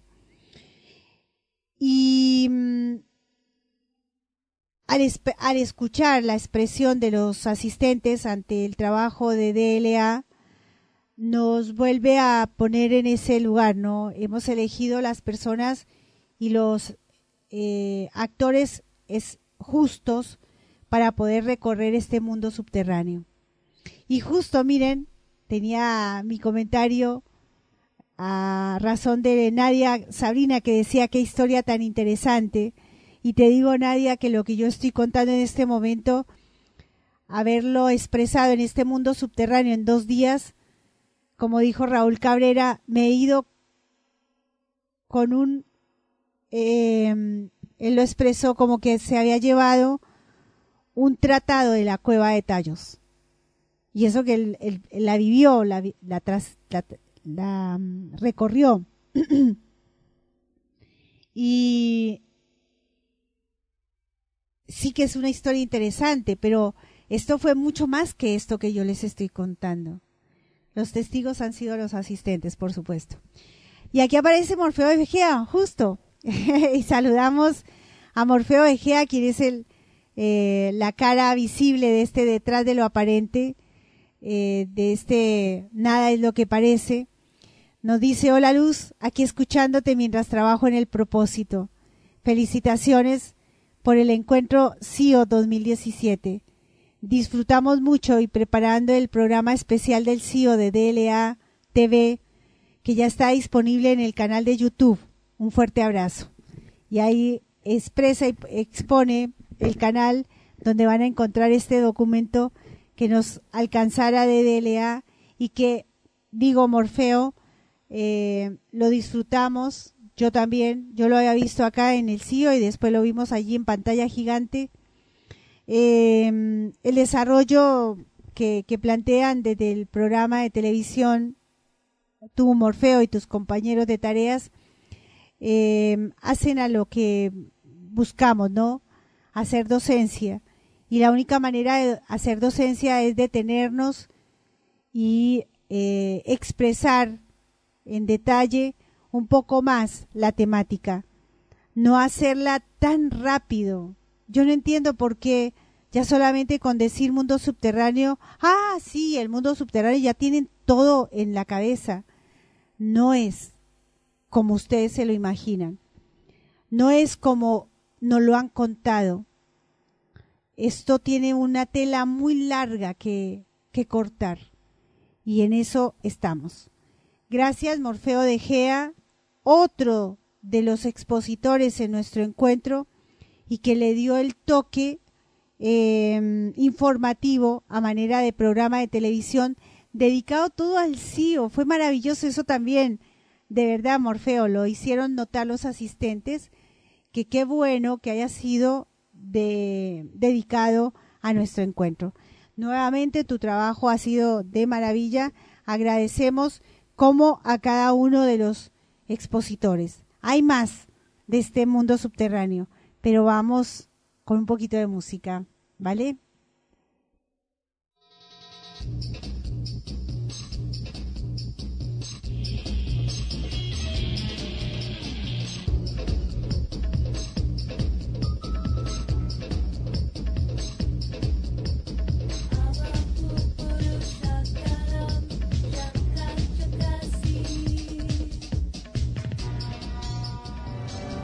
Lo que hace hombre al hombre? Se preguntaba un amigo mío. ¿Sus orígenes? ¿La forma en la que llega al mundo? Yo creo que no. Son las decisiones que toma. No es cómo empieza algo, sino cómo decide acabarlo.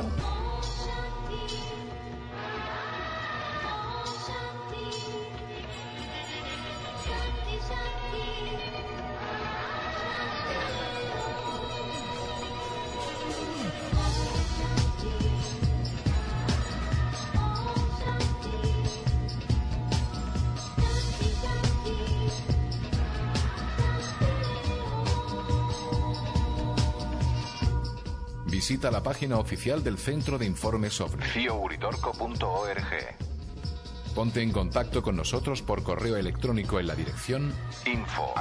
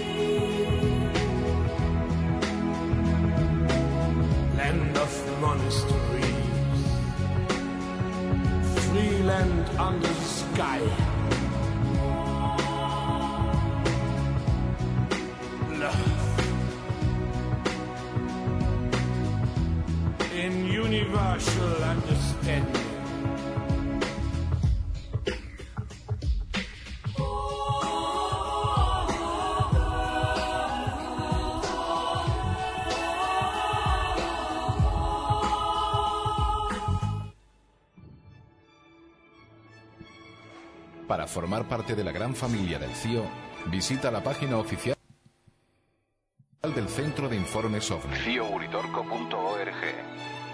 Ponte en contacto con nosotros por correo electrónico en la dirección info arroba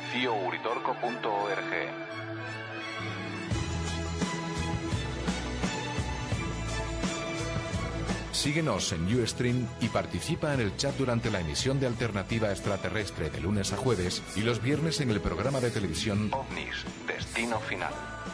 Comparte y comenta las noticias en nuestro grupo de amigos en Facebook. ¿Y si el proyecto SETI interceptara una transmisión de otro mundo? ¿Qué pasaría a continuación? Según el protocolo de postdetección SETI, una vez confirmada una señal de radio extraterrestre, la noticia se debe mantener en secreto hasta que se haya notificado al gobierno.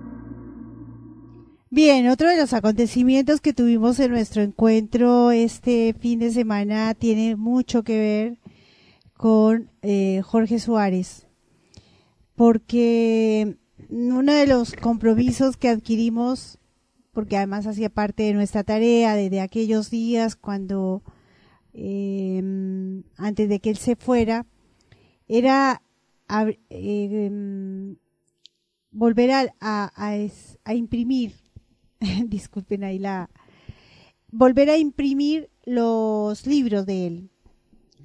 Porque son libros que, como él decía, no eh, guardan polvo en las estanterías, se venden.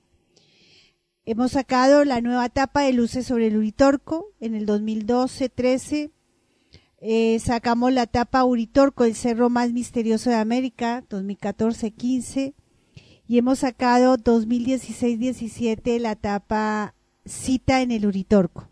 Era nuestra, intención hacerlo en orden de, de haberse desarrollado. Primero fue Luces, después fue Uritorco, el cerro más misterioso de América. Y quien le sigue es el grito de las estrellas. Pero ese nos está costando un poco, ya que no, no hemos podido darle tiempo para transcribirlo, no tenemos el archivo entonces estamos transcribiéndolo y vamos a los tiempos. Eh, hay a veces otras prioridades. Y decidimos ir, para no detener la, el sacar el siguiente, eh, hacer el siguiente y justamente cita en el Uritorco. Así que ya lo tenemos, lo pueden pedir, lo pueden buscar, nos pueden decir eh, cómo adquirirlo Está en bajalibros.com digitalmente, allí lo pueden comprar. Y si no, físicamente nos lo piden a nosotros y por supuesto lo hacemos llegar a donde ustedes lo necesiten. Eh, al exterior, obviamente que va con tipo Western Union, con incluido el costo de envío. Bien, eh, entre tantas sorpresas, cita en el Uritor con nueva tapa, hemos decidido con la editorial cambiar la tapa, si bien nos interesaba mantenerlas, no logramos conseguir la mejor fotografía, la digital, entonces, bueno, queda, quedó una nueva etapa que es eh, propia y elegida por nosotros. Em, a gusto, por supuesto, de lo que nos significa por hoy por hoy editar nuevamente la, el libro. Y por otro lado, debo mencionar también en este encuentro a esta muestra artística realizada por PNR, punto de no retorno, en, en, la cara de Teresita Seca, que es una artista plástica, la conocemos de niña, va creciendo y se va haciendo. Y mm, la verdad que fue también muy atinada la, la decisión, tanto de ellos como la nuestra, de que estuvieran presentes en nuestro encuentro. El arte siempre ha estado presente y siempre lo estará, eh, a veces en música, a veces en danza, coros, sopranos, de todo ha habido en estos 19 eventos, pintura, eh, artistas plásticos, de, de, cualquier manera. Y en esta oportunidad PNR nos presenta ese tras la huella de los dioses, en ese título que así lo decidieron, El cielo guarda un secreto. Y ellos también tenían su secreto. Eh, linda exposición tratando de reflejar en su, en su arte desde su exposición pinturas rupestres, agroglifos y, y, esto cerámica eh, de la época de diferentes lugares del planeta puestos por ellos mismos, ¿no? Hechos por ellos mismos. Y nos tenían ese, ese lindo secreto o esa sorpresa. A cada investigador le dieron un regalito. ¿Cuánto nos ayudó en poder eh, definir qué le dábamos a los expositores? Porque siempre les, les, damos un regalito y a veces viene de alguna de algún local del stand que están eh, en, expuestos y este año no hicimos stand. Nuestro encuentro tuvo una particularidad, hicimos algunos cambios también porque el cambio hace también a la diferencia y fue fue lindo haber tomado también esas decisiones, como lo hemos hecho en otros eventos. Y mm, bueno, cada invitado se fue con su regalito. Bien, quiero decirles que mm, los amigos de la banda Aerolíneas Argentinas, parte de ese grupo, está paseando Capilla del Monte. el amigo Cristian, médico, y su esposa Gabriela están aquí también acompañaron muy de cerca este evento y mm, me cuentan que estuvieron hoy allí en la capilla de Guido Bufo y de regreso fueron al bosque donde está el octógono, un lugar que también nos abrazó, nos recibió, nos dio todo lo que necesitaba el Congreso. En ningún momento tuvimos que pedir nada y agradecemos ello. Entienden perfectamente que lo nuestro es de corazón y ellos también lo hicieron de la misma manera. Por lo, por lo consiguiente, aprovechando este comentario que nos hace Cristian, que nos dice mm, que se encontraron con Betina Allen allí eh, en el bosque ahora a la tarde, o sea que están disfrutando también de este, de este espacio que además de, de, tener ricas tortas y de tener una linda gastronomía de gourmet definitivamente, tienen un espacio que lo ha diseñado Eduardo junto con Edgardo Marranti para, bueno, para sentar y sentarse y tener un momento de silencio si se quiere. Así que gracias Cristian por el mensaje, sé que no nos estás escuchando y lo mismo que Alejandro Lulo y toda su familia que me trajeron regalitos y regalitos y regalitos. Gracias. Gracias a, a todo esto que, que se vive y todo esto que se comparte.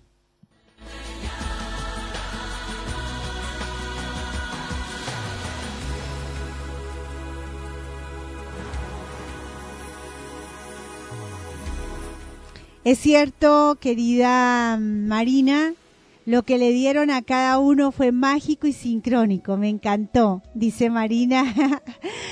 que se vivió todo, todo el, eh, este momento, ¿no? De, del encuentro de mundo subterráneo. Luz, ¿por qué tenés que transcribir el libro? No se puede escanear y convertir a texto. Hay programas para eso. Ah, bueno. El que sabe, sabe. Lo hablamos en privada y agradecida por el dato. Claro que sí. Gracias, Nadia. Muy querida.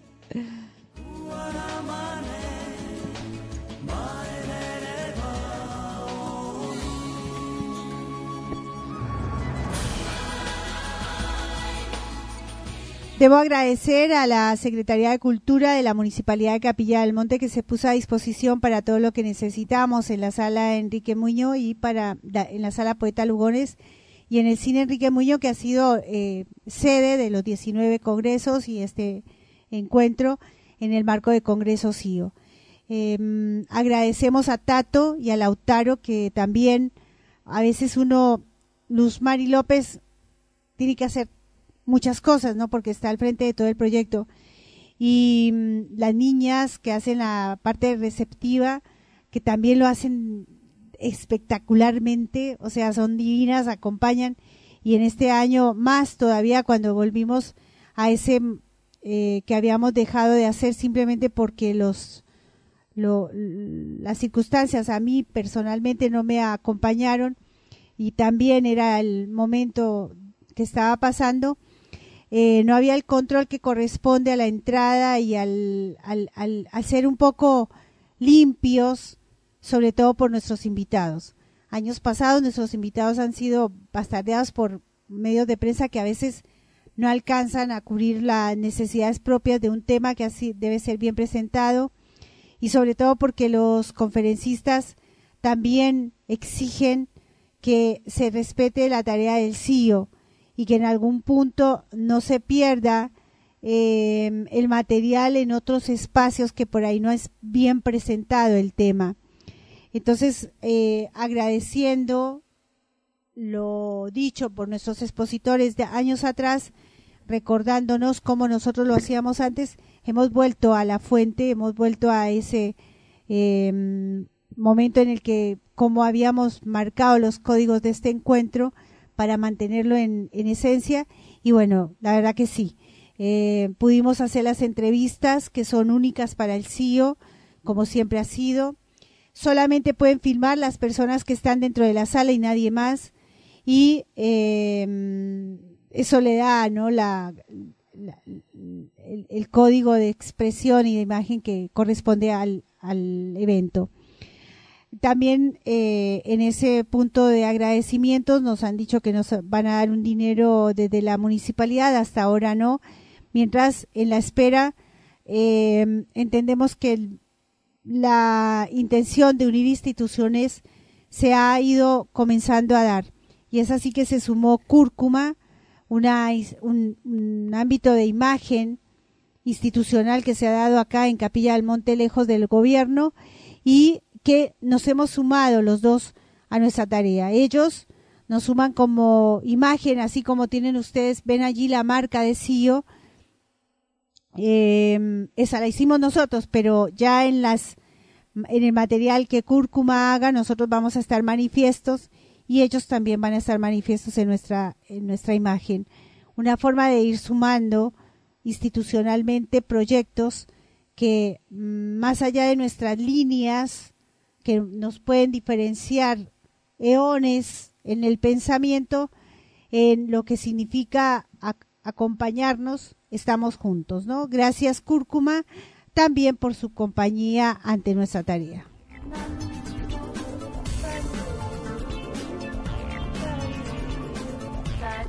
Bien, y ya eh, cerrando y porque entendíamos que Mundo Subterráneo, acabamos de terminar el encuentro, estamos de fiesta porque terminó, pero también por lo dejado.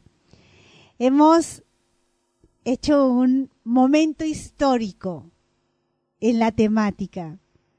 Hemos reunido al mundo subterráneo en Capilla del Monte. Y cuando tuve que presentar mi exposición, que no me fue difícil elaborarla más allá de la cantidad, poderla sintetizar en solo 30 minutos de la cantidad de contenido, no me fue difícil porque sabía exactamente lo que quería exponer. Eh, se entregó el evento, se terminó con mi presentación. Una presentación que, si bien en la expectativa de desmitificar la ciudad de Erx, eh, cada uno sabrá desde qué lado leer lo que se expuso. No era nuestra intención de ninguna manera negar la existencia de la ciudad de Erx. Yo sé que Marta y Enrique me están escuchando y envío un saludo grandote para ellos, incondicionales para esta tarea. Tengo un afecto muy especial por ellos. Eh, siento en ellos un, un afecto de padres hacia esta institución, hacia esta persona, Luz Mari. Y mm, este comentario va en, eh, hacia ellos y hacia, obviamente, todos los que asistieron. disculpen. Eh, digo porque quise cerrar el, el evento con mi presentación y mi presentación con el documento editado, ya que lo que yo podría haber agregado o lo que hubiéramos podido haber agregado no hacía al hecho, porque ya corría por cada uno. Entiendo que desmitificar es definitivamente ir a las fuentes y la voz que acompañó este, esta edición con la que terminamos fueron las voces de Héctor Antonio Pico, Jorge Suárez y el profesor Alfredo Terrera.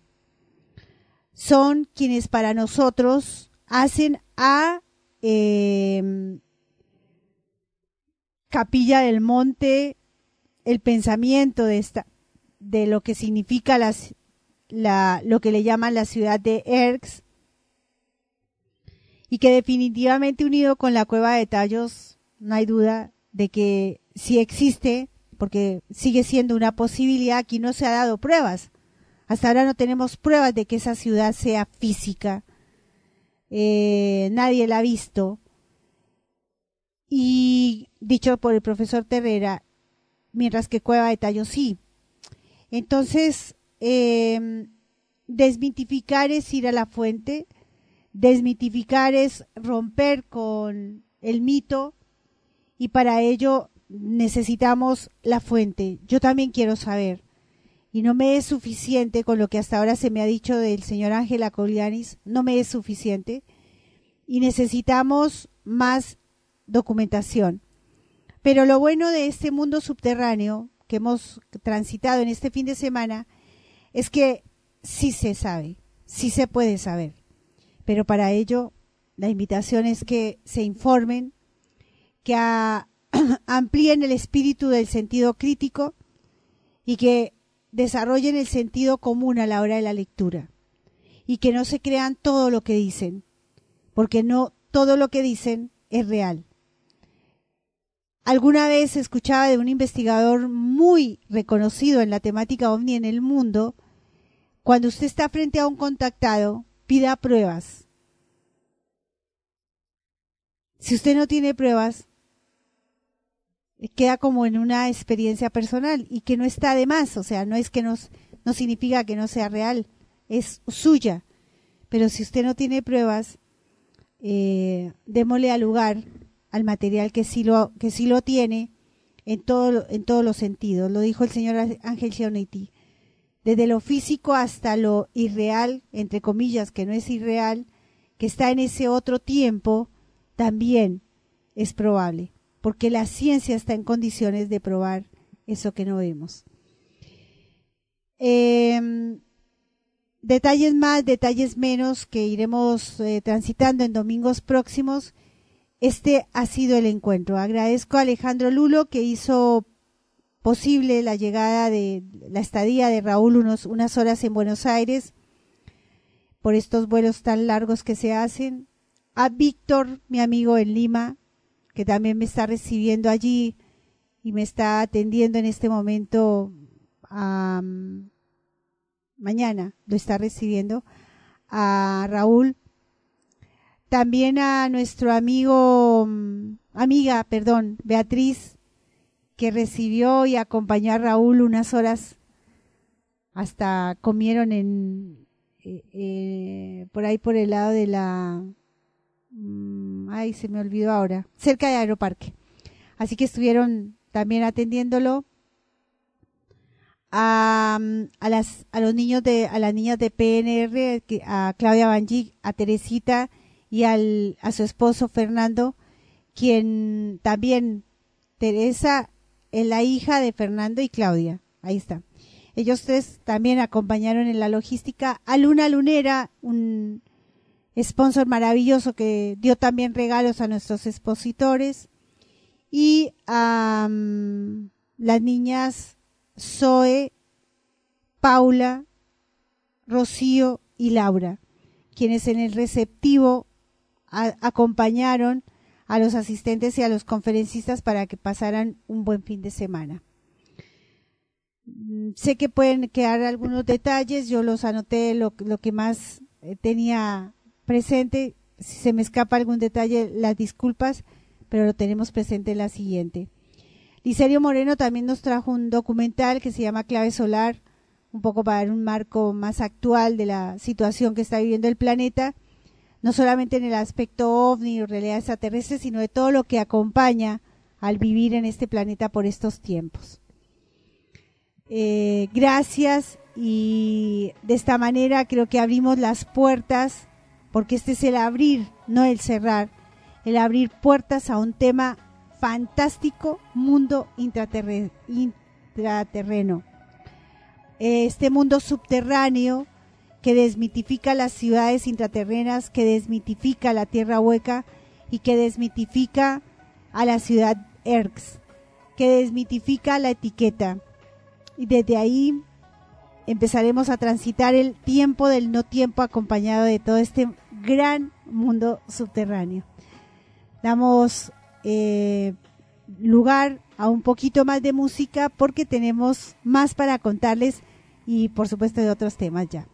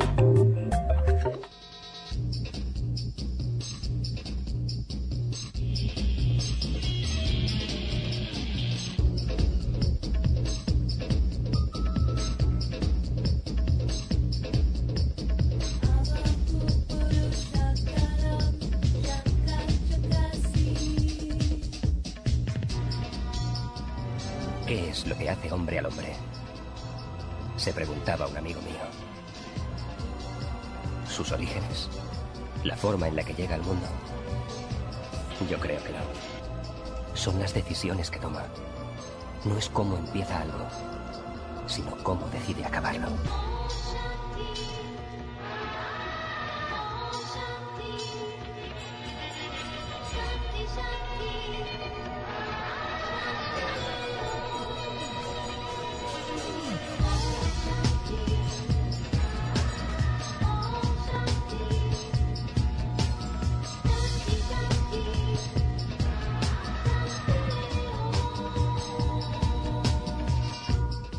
Visita la página oficial del Centro de Informes OVNI. ciouritorco.org Ponte en contacto con nosotros por correo electrónico en la dirección info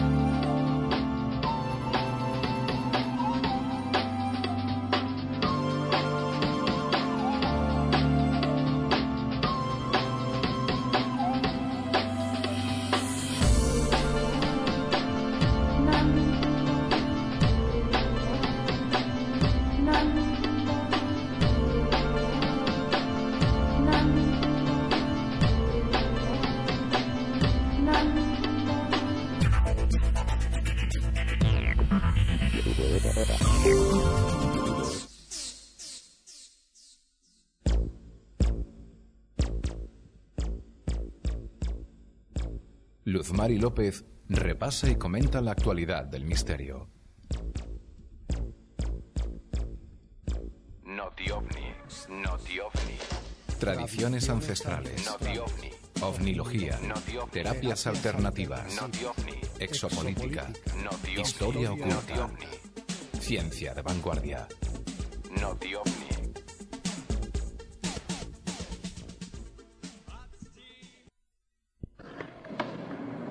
Quien no conoce a Héctor Pico a través de nuestra alternativa extraterrestre, eh,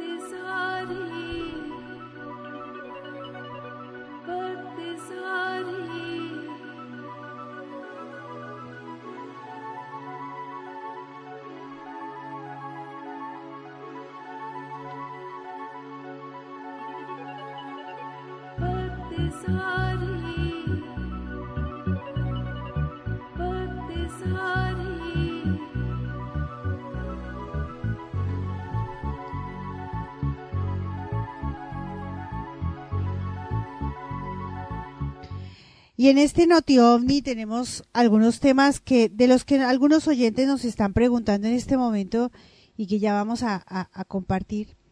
Pero traigo en el inicio de este mm, Noti OVNI del mm, documento que nos alcanzara José Luis Recio hace bastantes ya años llamado Fenómeno OVNI, un documento realmente fascinante porque recorre la temática OVNI desde los desde todos los ámbitos, ¿no? Y nos dice los efectos electromagnéticos, seguramente el efecto más comprobado que produce la presencia de los ovnis sean las perturbaciones magnéticas en los motores y en las conducciones eléctricas. Apagones que en algunos casos han dejado sin luz y sin energía a regiones enteras ya y detenciones de vehículos automóviles conforman una miscelánea típicas eh, ya de los avistamientos. También se ven perturbados o anulados los instrumentos de navegación aérea de los aviones. Todo ello hace pensar que un tipo de energía impulsora de una potencia extraordinaria y absolutamente desconocida por nuestra tecnología. No podía dejar de pasar este título eh, de este documento en el que se habla de los puntos o los efectos electromagnéticos, porque entendemos que, eh, y de esto se habló muchísimo este fin de semana, hablando de los momentos electromagnéticos eh, que hacen al tiempo del no tiempo, que hacen a este mundo subterráneo. Es muy común, como lo expresa en titulares como estos, avistamiento en Villarrea- Villa Re- Real, efectos neutralizantes en aviones, el objeto junto al aparato, la avioneta perdió el control, un aterrizaje difícil, el, disco de Iojima, eh, se marcaban las millas en sentido inverso, efectos en aparatos de radios y vehículos, los paneles no registran fallos, eh, el sistema de propulsión son los causantes. Todos estos títulos han sido y hacen parte de cuando se hablan de fenómenos anómalos o de fenómenos de objetos voladores no identificados. En, estos, en esta zona en eh, especial, en Capilla del Monte, se arma, se plantea un punto magnético muy importante que fue estudiado por el profesor, por, perdón, por el eh, ya conocido por quienes nos escuchan, el señor Guido Bufo. No es poco relevante tener en cuenta que quienes han construido este mundo subterráneo o quienes han decidido vivir en ese mundo subterráneo, también en su buen conocimiento de cómo está conformado el planeta Tierra, también tenga mucho que ver los esto de los puntos o efectos magnéticos. Es y para cerrar este pequeño esta pequeña nota expresa desde desde este documento y por supuesto acompañándola desde mi persona, no podemos eh, dejar de contarles que esta capilla del monte, al ser un punto eh, importante a nivel magnético, desde expreso por diferentes pilotos y nosotros tenemos los planos aéreos en el CIO, no hay sobrevuelos de vuelos comerciales por la zona, dado que estos puntos magnéticos del planeta Tierra afectan, en este caso el de Capilla del Monte, los vuelos, los mm, aparatos electrónicos. Y por supuesto los eh, podría ocasionar problemas en los vuelos. Es así decir que mm, también como el planeta Tierra tiene esos puntos magnéticos, también los tenemos nosotros y también lo tienen eh, estos aparatos o estas, estos momentos de otros tiempos. Entendemos que todavía la ciencia como tal, y lo dice Héctor Antonio Pico, no lo dice Luz, no se ha de eh, expreso como tal. Nos hablamos o estamos hablando siempre de una pseudociencia, no de la ciencia real. Y tampoco de lo que es la verdadera espiritualidad. De esto hablábamos con, en este encuentro con algunos amigos y me pareció genial esta, esta expresión dada por alguno de ellos. Decía, porque en realidad lo que, de lo que tenemos que hablar es del espíritu. Y en el espíritu es la esencia misma. Ahí no hay estudios, ni conceptos, ni pensamientos puestos ante la esencia, ¿no? que en este caso sería el espíritu.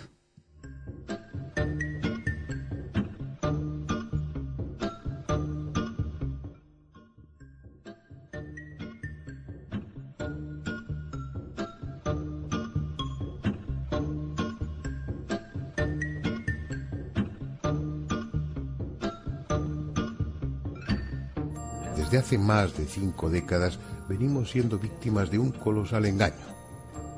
Engaño al que, por sugerencia de las instituciones o por simple papanatismo, los medios de comunicación no son ajenos. Escuchen ahora una grabación histórica. Cuando el 8 de julio de 1947, la emisora KGFL dio en su boletín informativo la noticia por vez primera. Headline edition, July 8, 1947. The Army Air Forces has announced that a flying disc has been found and is now in the possession of the Army. Army officers say the missile, found sometime last week, has been inspected at Roswell, New Mexico, and sent to Wright Field, Ohio, for further inspection. ¿Quién sabe? Nos consta que ellos están ahí, pero ignoramos desde cuándo.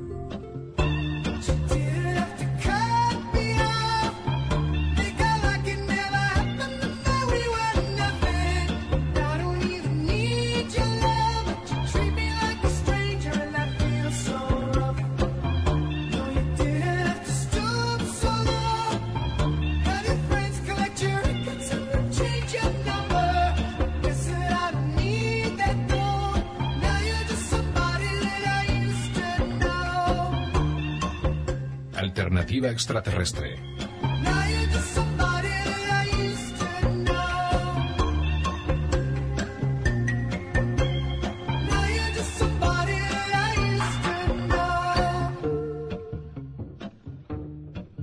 Un ovni, sobre, un ovni sobrevuela el cielo de Los Ángeles.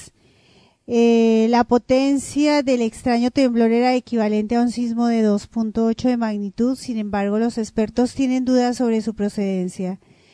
Este jueves por la mañana un extraño fenómeno natural estremeció la frontera desde la ciudad mexicana de Tijuana y la estadounidense de San Diego, informan medios locales.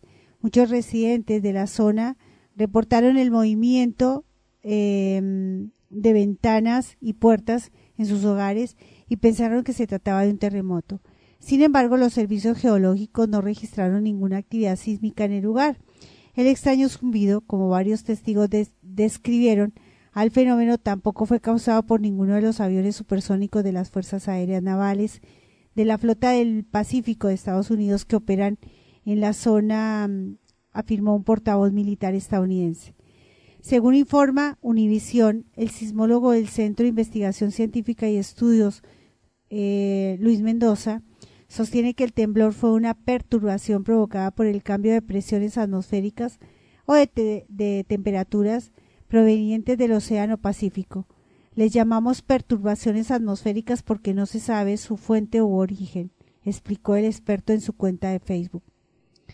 Mendoza Garcilaso también reveló que los instrumentos del CICESE midieron que esta perturbación se sintió como un sismo 2.8 y duró 8 segundos. El fenómeno fue registrado en las instalaciones, eh, fíjese, eh, en las instalaciones del CICE. Em, fíjense que el titular, un fenómeno natural, estremece la frontera de México.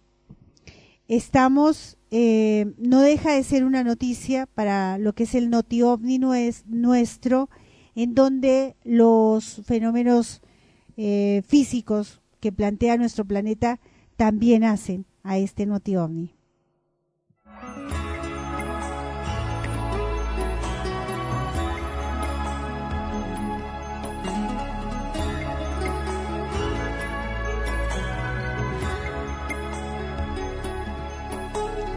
30 de octubre del 2017 y en el diario lagranepoca.com. Dos ovnis aparecen volando en una transmisión en vivo en Estados Unidos. Videos han causado gran revuelo ya que muestran dos objetos realizando movimientos imposibles para cualquier nave terrestre conocida. En la actualidad hay personas que descreen de la existencia de los ovnis debido a que existen herramientas como el Photoshop o la manipulación de videos que permiten a las personas crear un ovni de la nada y luego lanzar una nota en redes sociales. En primer lugar, las siglas ovni significan objetos voladores identificados, lo cual quiere decir que el objeto volador, ya sea real o aparente, no puede ser identificado por el que lo está observando y cuyo origen permanece desconocido, aun cuando haya sido investigado, pero eso no significa necesariamente que se trate de aparatos extraterrestres. La mayoría de personas cuando escucha hablar de un ovni inmediatamente lo relaciona con una aparición extraterrestre es necesario saber identificar cuál de los fenómenos ovni es real y cuál es objeto de una manipulación malintencionada, para que se puedan estudiar utilizando el razonamiento científico. Existen videos que han causado gran revuelo debido a que muestran dos objetos que realizan movimientos que serían imposibles para cualquier nave terrestre conocida. En uno de ellos fue transmitido en vivo por eh, una estación de televisión local durante un informe meteorológico en Oklahoma, Estados Unidos. Recientemente las redes sociales han dado cuenta de esa filmación, aparentemente de la ISS, que muestra una luz que merodea alrededor del centro espacial.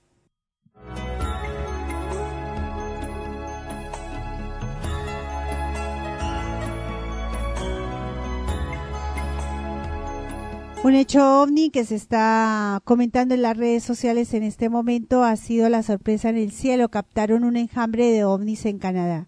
El cielo canadiense se llenó de ovnis y sorprendió a todos los concurrentes. Las cientos de luces no identificadas se hicieron virales por la Internet. La sorpresa invadió a Canadá en la noche de ayer. Ante la mirada estupefacta de cientos de personas, el cielo se llenó de luces que hasta ahora no han podido ser identificadas. Gracias a la facilidad de los tiempos de asistentes grabaron la secuencia, sin embargo, todavía no se logró descifrar de qué se trata. Oh, Dios mío, ¿qué es eso? Fue alguno de los comentarios que se escuchaban en los videos que grabaron maravillado la escena. El hecho ocurrió en Folsom, Canadá. Desde la red se maneja la teoría de que son alienígenas. No se sabe, pero sí se puede confirmar que son ovnis, es decir, un objeto volador identificado ya que ninguna institución puede identificar qué son. Son cuatro los videos que aparecieron donde se pueden ver cómo el enjambre vuelva y se organiza en varias maneras, cambiando de forma y de velocidad.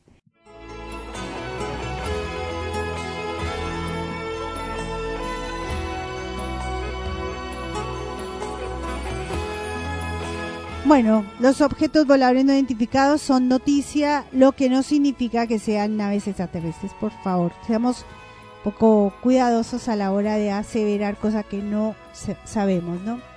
Y cerrando esta, este noti ovni, quiero expresarme ante un hecho que se sucedió hace muy poco, una masacre en la iglesia de cerca de San Antonio, en Texas. 27 muertos. El desarrollo de de este tipo de noticias en donde todavía nos manifestamos mm, protagonistas de hechos tan violentos como son las masacres, eh, me parece que también es un tema a tener en cuenta cuando nosotros los seres humanos no tenemos control de nuestras de nuestras vidas, ¿no? Y Mundo Subterráneo también nos llevó allá. Nos llevó a entender que podemos ser y podemos asumir ser dueños de nuestras vidas. Y lo podemos hacer en el bien o en el mal. Podemos ser compañeros de vida en el verdadero sentir que en el que allí no existe ni el bien ni el mal, sino simplemente somos. Y creo que es un grito que también propone ese manifiesto de Sionetti cuando nosotros no nos ocupamos de revisar nuestras actitudes en este planeta. Creo que es una gran tarea que todavía la sociedad, y más por este tiempo, tiene como desafío. Pero se puede, solamente hay que, bueno, poner un poquito de cada uno de nosotros, nada más.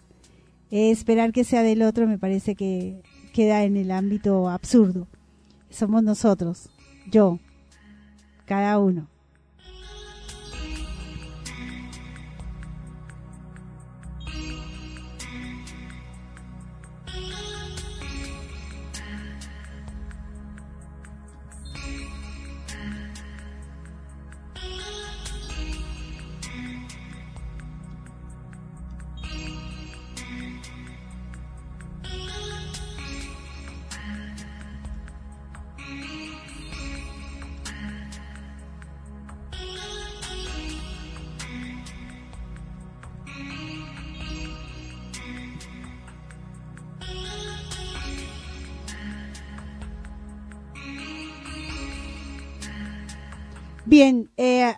No quiero dejar pasar en este Noti OVNI un comentario que nos alcanza nuestro amigo José Alberto Tunish, un investigador de, esos investigadores que son propios de esta sociedad que gusta de este tema.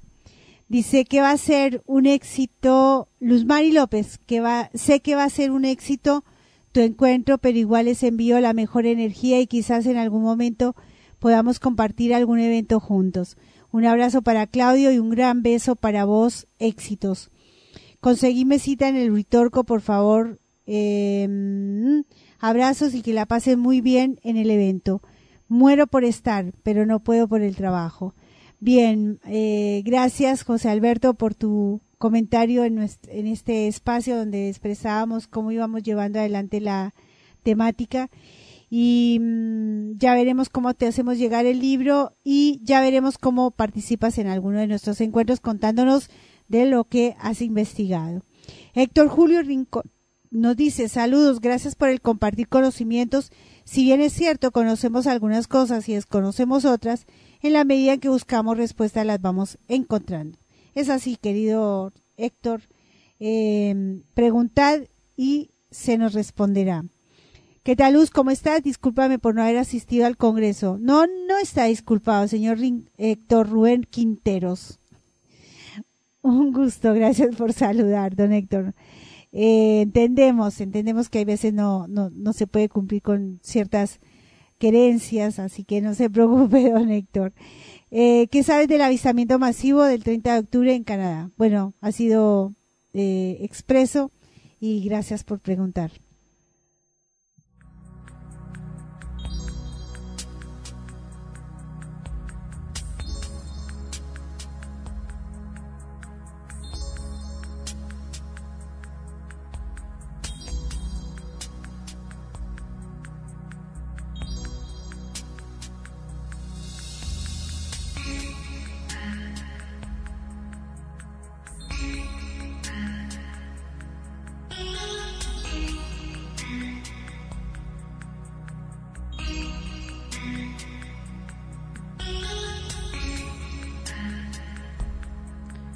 Bien, la semana pasada teníamos un audio eh, que quedó, espero que sea este porque estoy medio confundida con los audios. De cualquier manera, lo vamos a rodar, aunque no lo sea. Eh, Héctor Antonio Pico, para nosotros es un, un inspirador, definitivamente. A mí me inspira Héctor Pico. Él se nos fue este año y nuestra conferencia en este encuentro eh, ha sido parte de ese homenaje que hicimos en vida, pero que seguirá siendo homenaje al fin, en el reconocimiento de su tarea, en un reconocimiento propio de alguien que, apasionado por la temática, nos convocaba a pensar y a revisar la información desde el ámbito del pensamiento, de cómo elaborar las ideas con los datos tan tan acotados que nos que, tenemos, ¿no? Porque en la historia nos, nos han quitado grandes fichas de este gran rompecabezas que nos han dejado a, elaborar. Por ello, escuchemos un poco más de este Antonio Pico. Otra historia, pero ¿cómo se vuelve a renegar al Uritorco? Un día visito al doctor Guillermo Alfredo Terrera y me regala un libro, de Parsifal, Wolfgang Sembach y Orfeo Ulises, que yo lo dejo en un rincón porque tenía otras cosas que leer y un domingo, como seis meses después, tomo ese libro y allí están los dibujos de un tal Gastón Chía, que sería un medium, digamos, un sensitivo, sobre cómo sería la ciudad de Ers, abajo, ¿no? Y yo empiezo a leer el libro, después miro los dibujos y allí me encuentro con lo que yo vi en octubre de 1989, con ese altarcito. Lo único que difería era el, revestimiento. Además no estaba ni la copa, ni el libro que se lee y no se lee, ni la cruz amada, eh, porque estaba sola, digamos, estaba pelada la, mesada esa, ¿no? Pero allí me encontré con con el, dibujo exacto de ese, de ese altar que está en ERS, digo que está porque estoy seguro. Tomé el teléfono, lo llamé al doctor Terrera, con el cual estaba relacionado en aquel tiempo, le dije, Guillermo, usted sabe una cosa, eh, el grial está bajo el uritorco, y yo pase lo que pase, siempre lo voy a repetir después este, se sucede que en enero del 1992, el día 26, estaba con Esteban, con este, otro chico, Lionel, con Viviana, eh, ahí eh, acampando en la toma, y Esteban se duerme, extrañamente ya se había levantado, eh, siente la necesidad de meterse en la carpa a dormir, duerme unos 10 minutos y sueña que se le aparece Rudolf Hess y le dice el grial no existe. Desde entonces supe que el grial no es un objeto físico, que es una idea metafísica. Pero ahí me ocurre otra cosa tremenda. A la noche, cuando voy a buscar agua al surtidor que está frente a la toma, se acerca una niña muy simpática este, y me dice, hace un comentario sobre que el agua era muy linda. Y yo sin saber cómo a los dos minutos a esa niña tan joven le estoy contando, le dije acá, a seis o siete metros de distancia, ahí teníamos la carpa, cuando ellos me hablaron. Y la niña con una madurez increíble eh, trataba de decirme, eh, qué sé yo, de darme respuestas. Me decía, bueno, si ellos le hablaron es por algo muy grande, algún día le van a volver a hablar. Lo extraño que unas horas antes, en Mendoza, 48 horas antes, yo que no sabía cómo interpretar todo lo que vivía, le había preguntado a Gabriel Silva, le había contado todo esto y le había preguntado a Gabriel Silva, eh, ¿en qué confluía todo eso? Y Gabriel es un hombre de mucho conocimiento, de muchos caminos, hizo 23.000 kilómetros en Amazonas buscando la entrada a la Tierra Hueca. Y me habló, me habló, perdón, con las mismas palabras de la niña. Pero Gabriel es un hombre con información y la niña era una chica muy joven. ¿no? Entonces a la mañana siguiente yo me levanté eh, porque ella me dijo que eran de San Miguel y que estaban circunstancialmente ahí, que, practicaban el escutismo y que se iban a ir al día siguiente a Embalse, donde realmente estaban alojados. A la mañana siguiente me levanté, busqué a la niña para hablar, la niña estaba cebando mate, este, y yo quise hablar algo del asunto y la niña este, no, eh, no quería, estaba muy molesta que yo le hablara del asunto. Por empezar, yo le quería contar que un rato después de haber estado con ella la noche anterior, me senté en una piedra ahí en la toma y allá sobre las gemelas vi por primera vez una de esas luces, ¿no? Que se desplazan sobre la zona. Y cuando yo me preguntaba el porqué del para qué, apareció la luz como si fuera una respuesta. Bien, ahora yo lo que quiero preguntarte es lo siguiente. Vos hablas, ellos me hablaron, la chica, la niña esta, te dijo, si ellos le hablaron, ¿quiénes son ellos? Ellos son los hombres primordiales, ellos son los que tripulan los ovnis, ellos son los que en su versión del Ursmensch, del hombre original, están debajo del Uritorco, no son como nosotros, no están patentizados en este plano todavía. Estos son temas inmensos que habría que hablarlos horas enteras. Pero te completo el relato diciendo que eh, esa gente ya se iba a ir, había levantado eh, su carpa, ¿no? Entonces yo a la noche mm, me iba a acostar y no sé por qué se me ocurrió ir a ver los negocios eh, de, regionales que están ahí debajo de, del, del, bar del gitano, ¿no? Incluso yo lo había chequeado todo el día anterior, a mí no me gusta mirar vídeos, no sé por qué sentí necesidad de ir. Cuando cruzaba el puentecito de madera, la niña estaba como del otro lado esperándome. Entonces este, me senté ahí guardando distancia con ella, porque se puede interpretar de cualquier manera que un hombre hable con una, chica, ¿no? Y le dije, ¿quién sos vos? Me dijo, Nancy de San Miguel. Le digo, ¿por qué me dijiste esas cosas que me dijiste anoche? ¿Vos leíste mucho? Dice, no, yo no leo ningún libro porque me aburro. ¿Y por qué me dijiste eso? Porque tiene que ser así porque ella me preguntó, ¿qué le dije a usted? Mira, me dijiste esto, esto, aquello, y ¿por qué me lo dijiste? Porque tiene que ser así. ¿Pero ella no se acordaba de lo que te había dicho? No, en absoluto, en absoluto. ¿Vos pensás que le han tomado la mente? Exactamente, el arquetipo toma la mente, eh, toma el aparato vocal, este, ¿Le hacen hablar, le hacen decir lo que ellos quieren? Lo que corresponde que escuche una persona, y a mí me sirvió de mucho apoyo, en ese combate durísimo ¿no? que uno está llevando. Este, recuerdo que yo la miraba a la niña y pensaba si pedirle el teléfono para seguir contactándome en Buenos Aires. Cuando ella me tiende en la mano me dice, ¿le puedo decir profesor? Le digo, no, yo me llamo Héctor, no me digas profesor. Bueno, pero yo le voy a decir profesor. Eh, nos vimos esta vez porque teníamos que vernos. Y si tenemos que vernos, nos seguiremos viendo y si no, nos, veremos nunca más. Nunca más la vi a Nancy, me gustaría encontrarla ahora. Ya debe tener como 20 años, tenía 16 en aquellos tiempos, ¿no? Este, no, no existe ninguna, claro, con un nombre solo en San Miguel es tan grande, pero no, no tuviste ninguna aproximación a alguien que la conociera. de ella, pero era una persona normal, estaba ahí con su padre, con amigos, era una persona absolutamente normal. Esto fue lo que viví aquel 3 de marzo en el Uitorco Jorge Mariela. Eh, esto es algo, eh, fue algo tremendo, no sé si es bueno o es malo. Fue muy doloroso, pero aquello signó mi camino, signó mi alejamiento de cuarta dimensión.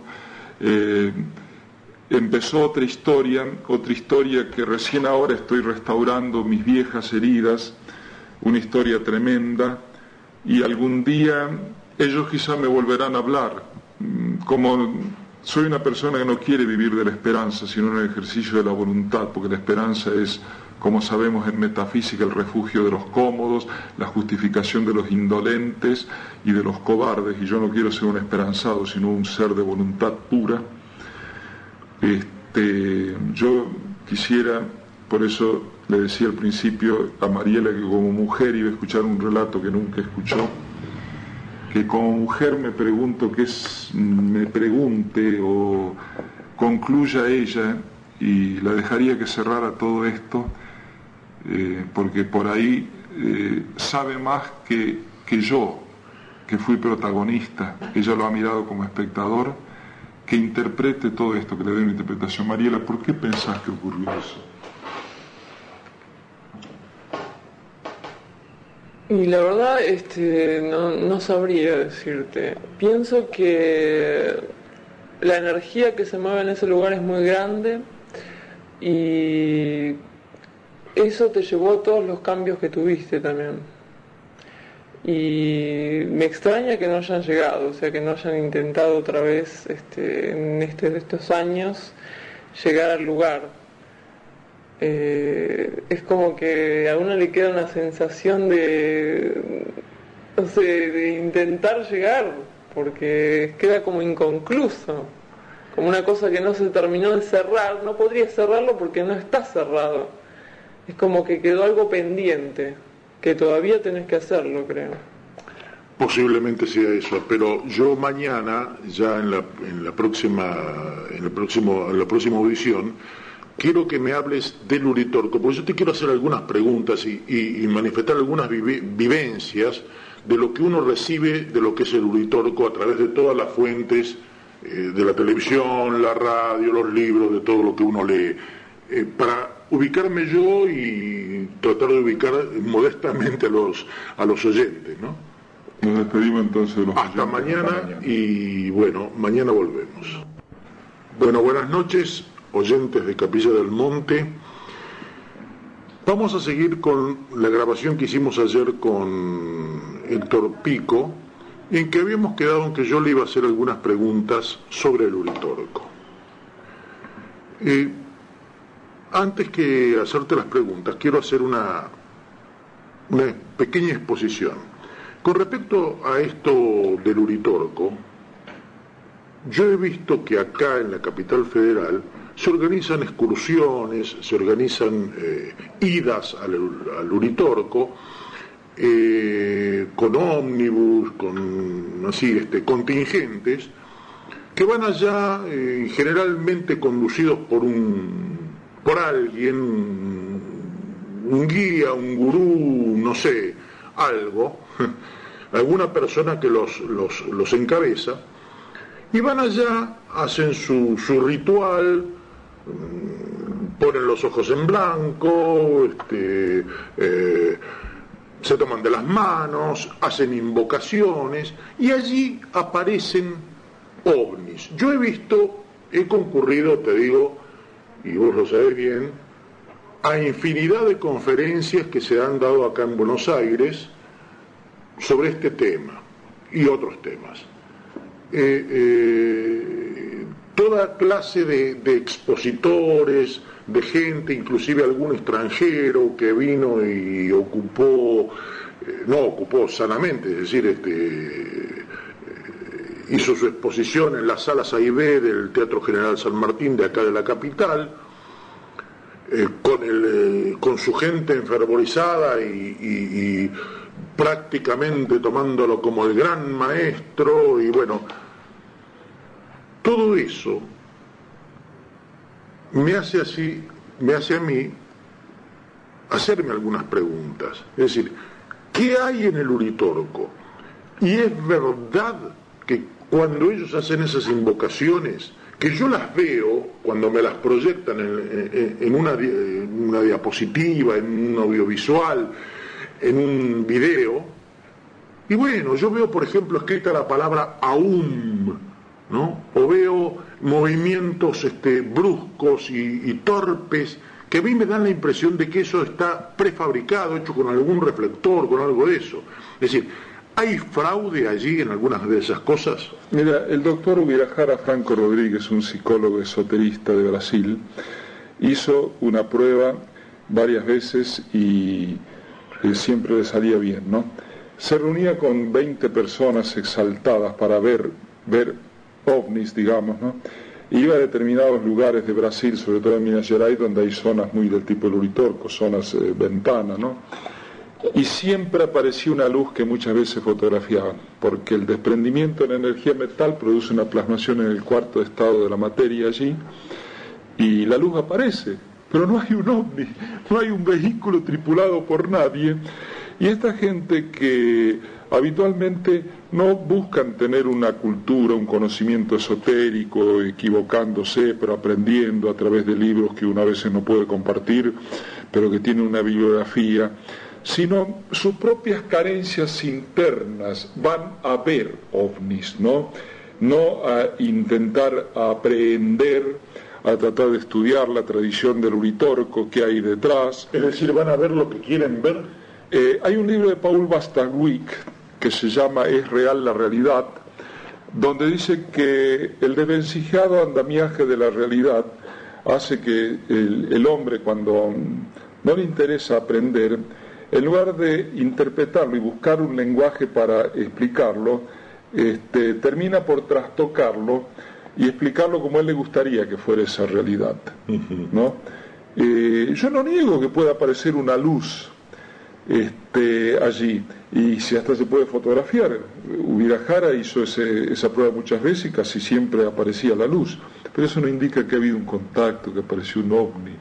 Son los desprendimientos de la energía mental de la gente. O sea, de esa misma gente que está ahí este, interconectada, por supuesto. energía mental y eso se ilumina. Y más allá de los fraudes que hay, no te olvides Jorge que yo publiqué el 1 de septiembre del 95 ese artículo en Crónica, el primero de los 14 Práctica, que ¿verdad? publiqué, Cuando hacen el... donde digo, porque lo sé, que desde una lejana isla del sur, a 1800 kilómetros de Buenos Aires, estamos casi seguros, y lo estuve hablando con Guillermo Aldunati en Rosario, y él tiene también muchos datos sobre ese tema, hacía muchos años que no nos veíamos, pero él había encontrado lo mismo, eh, se está trabajando eh, con aparatos que pueden producir un holograma a distancia sin ningún problema y se pueden enviar.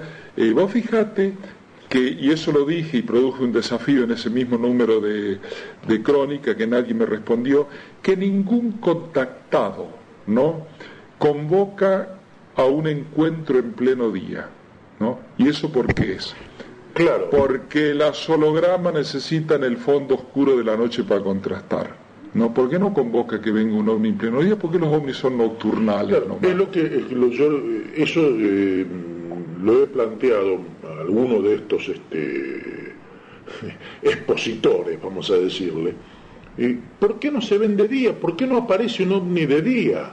Que todos generalmente dicen, sí, ve, en la noche, en la noche. Bueno, yo quiero ver el ovni de día. Eh, Jorge, pero vos estás equivocado en algunas cosas, ¿no es cierto? Eh, creo que fue el caso de, pajarillo fue el 9 de enero del 86, creo que fue el 88, ¿no?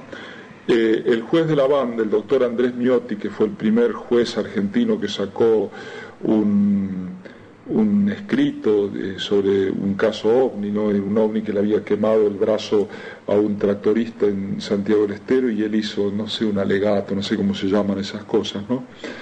Eh, se va, Creo haberlo leído. eh, va, eh, va allí al pajarillo, quiere sacar una foto junto a un amigo para llevarle el recuerdo, y cuando se revela ya está el aparato, el aparato, porque no te olvides que ellos trabajan en una escala cromática más allá de los siete colores primarios, y están ahí, no los vemos.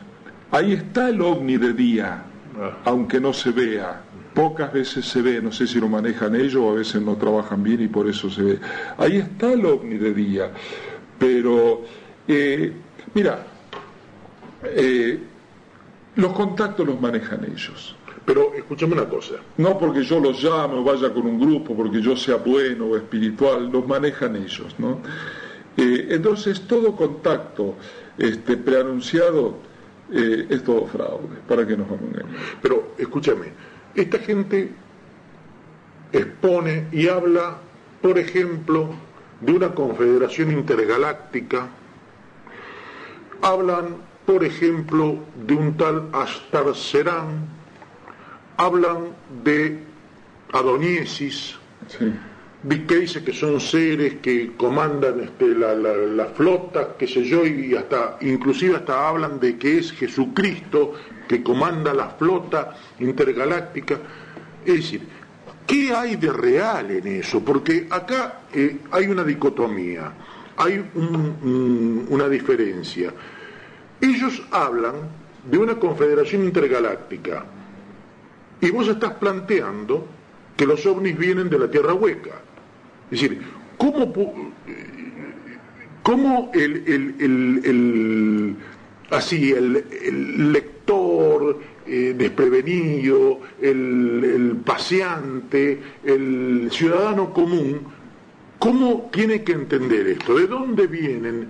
¿Por qué aparecen en ciertos y determinados momentos y si hay contactos reales y programados?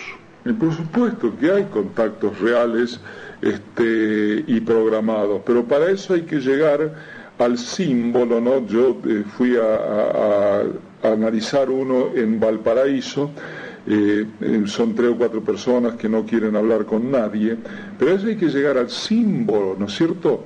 Este, el problema de, contacto eh, del lenguaje es muy grande y ellos se manejan con símbolos. Está bien, pero, perfecto, pero vienen de los dos lados, vienen de la Tierra hueca y vienen del exterior, de, de, otro planeta, de, son extraterrestres o son intraterrestres? ¿Cómo es el asunto?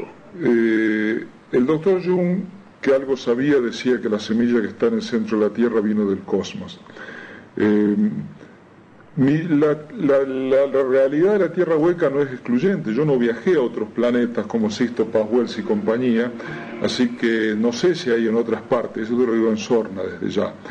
Este, pero vos ponete en el caso de gente que toma los agujeros negros donde se pierde el tiempo y el espacio y llega hasta el Sol, eh, los intraterrestres eh, están en todas partes ya a esta altura y quizás han hecho una, una cohesión, digamos, con, con otras... Este, eh, con otros habitantes de, de otros planetas. Este, es muy complejo el asunto. De todos modos, eh, yo no conozco el nombre de ninguno de ellos. Y los, los que hablan de Astar Serán y, o Adoniesis tienen que presentarlo una vez en público, ante un público imparcial. Tienen que presentar el ovni en pleno día que se pueda fotografiar, porque si no se trata de dioses que se esconden, a mí no me gusta el tipo que se esconde para ordenarte algo de los cuales ellos son sus presuntos emisarios, porque, ¿Por qué se esconde? Si tiene, las cosas claras, no tiene por qué esconderse. ¿Te das cuenta? Siempre eh, caemos a lo mismo. No hay análisis, no hay investigación. Eh, la última vez le a Gabriel Fox le grabé una nota y él, después de vivencias tremendas que pasó con este, los delirantes, le decía algo a la gente que una vez en el programa de Leo Rivas, cuando hacíamos revelaciones por el mundo hace varios años, lo dijo un secretario de Cultura de la Municipalidad de Paraná, y no lo dicen los que están en los ovnis, ¿no?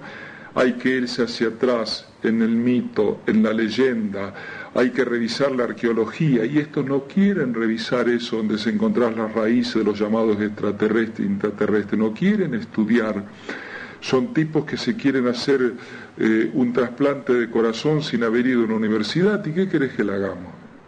El individuo común del cual que a vos te preocupa, que aprenda a discernir, eh, que, aprenda a leer un libro. Yo soy el individuo común. Eh, yo también. Y, estoy, en la, estoy en la encrucijada de preguntarme, al final, ¿de dónde vienen? ¿Del espacio exterior o del, interior de la Tierra? Básicamente el tema ovni es terrestre, no solo intraterrestre, sino terrestre, básicamente. ¿Vos decís que es terrestre de la superficie? Por supuesto. Eh, hasta el cansancio hemos hablado en los otros bloques que le envía Jorge la otra vez del libro de Renato Vesco y de Childress, los hombres hicieron los ovnis entre 1944 y 1994. ¿Quiere decir que hay laboratorios secretos de las grandes potencias no, que las grandes potencias, no, las sociedades secretas, las grandes potencias este, atacan la base antártica, este, el nuevo orden mundial está peleando contra los ovnis, tiene la Yanap 146 que obliga a atacar a los ovnis, tiene una multa de 10 mil dólares y una prisión de siete años para el piloto que hable. No, las grandes potencias no. Eh, por una razón política no hacen el ovni, aunque lo podrían hacer. Este, solo las sociedades secretas eh, que están enlazadas con los habitantes interiores del planeta tienen los ovnis. es este, la verdadera potencia mundial la que, la que está en la Antártida, ¿no?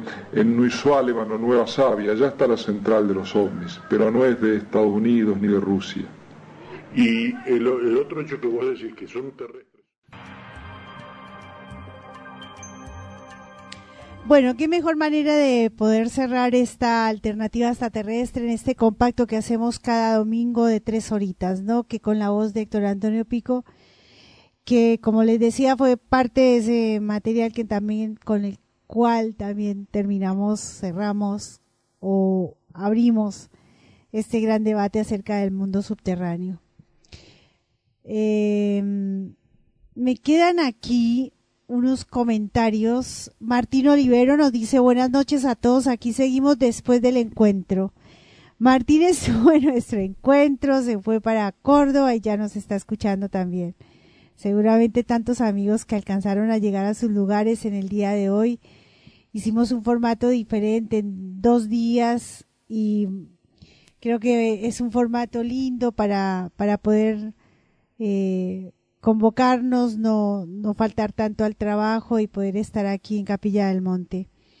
Gracias a, a tanta gente que se acercó, hay gente histórica que siempre nos acompaña. Eh, gracias por los aportes. Eh, el recurso hacia la tarea nuestra también nos motiva. Y gracias por la compañía a todos los amigos que están aquí esta noche escuchándonos nos vamos a descansar. Eh, nos esperan largas, largas jornadas. las próximas semanas ya van a saber, ya van a saber de nosotros. Seguimos con nuestra tarea. Seguramente nos vamos a encontrar en otros lugares mm, realizando el programa, ya que venimos con la idea de transitar algunos lugares geográficos de Latinoamérica y alcanzarles material nuevo si es posible. Vamos detrás de eso. Eh, solamente es un anticipo, ya veremos. Gracias, en serio, gracias por, por, estar allí. Gracias, Martín, que también ya se ofreció para la transcripción de los libros. El único que realmente nos falta es el del grito de las estrellas. Todos los demás ya los tenemos. Inclusive estamos adelantando en ese que dejó pie nuestro amigo Jorge Suárez ahí en, en el computador. Marcelo Sergol nos dice, hola Luz, qué bien que se ve la transmisión por Facebook. Por Facebook. Te felicito. Gracias a ti, gracias a ustedes por porque nos van dando ese paso a paso de alternativa extraterrestre. Edgar Quiroga nos dice, hola Luz, saludos desde La Paz, Bolivia, sigue adelante. Ahí vamos, ahí vamos. Hoy un poquito cansados, ya con ganas de irnos a descansar. Mañana sigue nuestra jornada de tareas lo cual nos da mucho gusto poder seguir. Los esperamos el próximo domingo en el mismo horario, a la misma hora, en el mismo lugar, en este Facebook que también está permitiendo de alguna manera llegar a más. Y mm, tengan una hermosa semana, que sea bien llenita. Solo de nosotros depende que así sea. Nos encontraremos Muchas gracias por tantos me gustas, tantos manitas así y tantos corazoncitos ahí en ese Facebook. Saludos a todos los amigos que nos escuchan en el e-box, en el diferido y pedimos, eh, le pido disculpas a Mario. Mario, no alcancé a, a mandarte el audio. Mañana en las horas de la tarde estaré enviándote este material eh, por eso está atrasado y digo a los oyentes que nos escuchan en el diferido que me sepan disculpar. Ahí fallé yo. Nuestro amigo Mario está ahí atento, pero yo no alcancé. Mario, también mi saludo para ti. Gracias por estar siempre acompañando nuestra tarea incondicionalmente. Mm, me despido. Nos encontramos mañana, eh, próxima, el próximo domingo a la misma hora. Muchísimas gracias.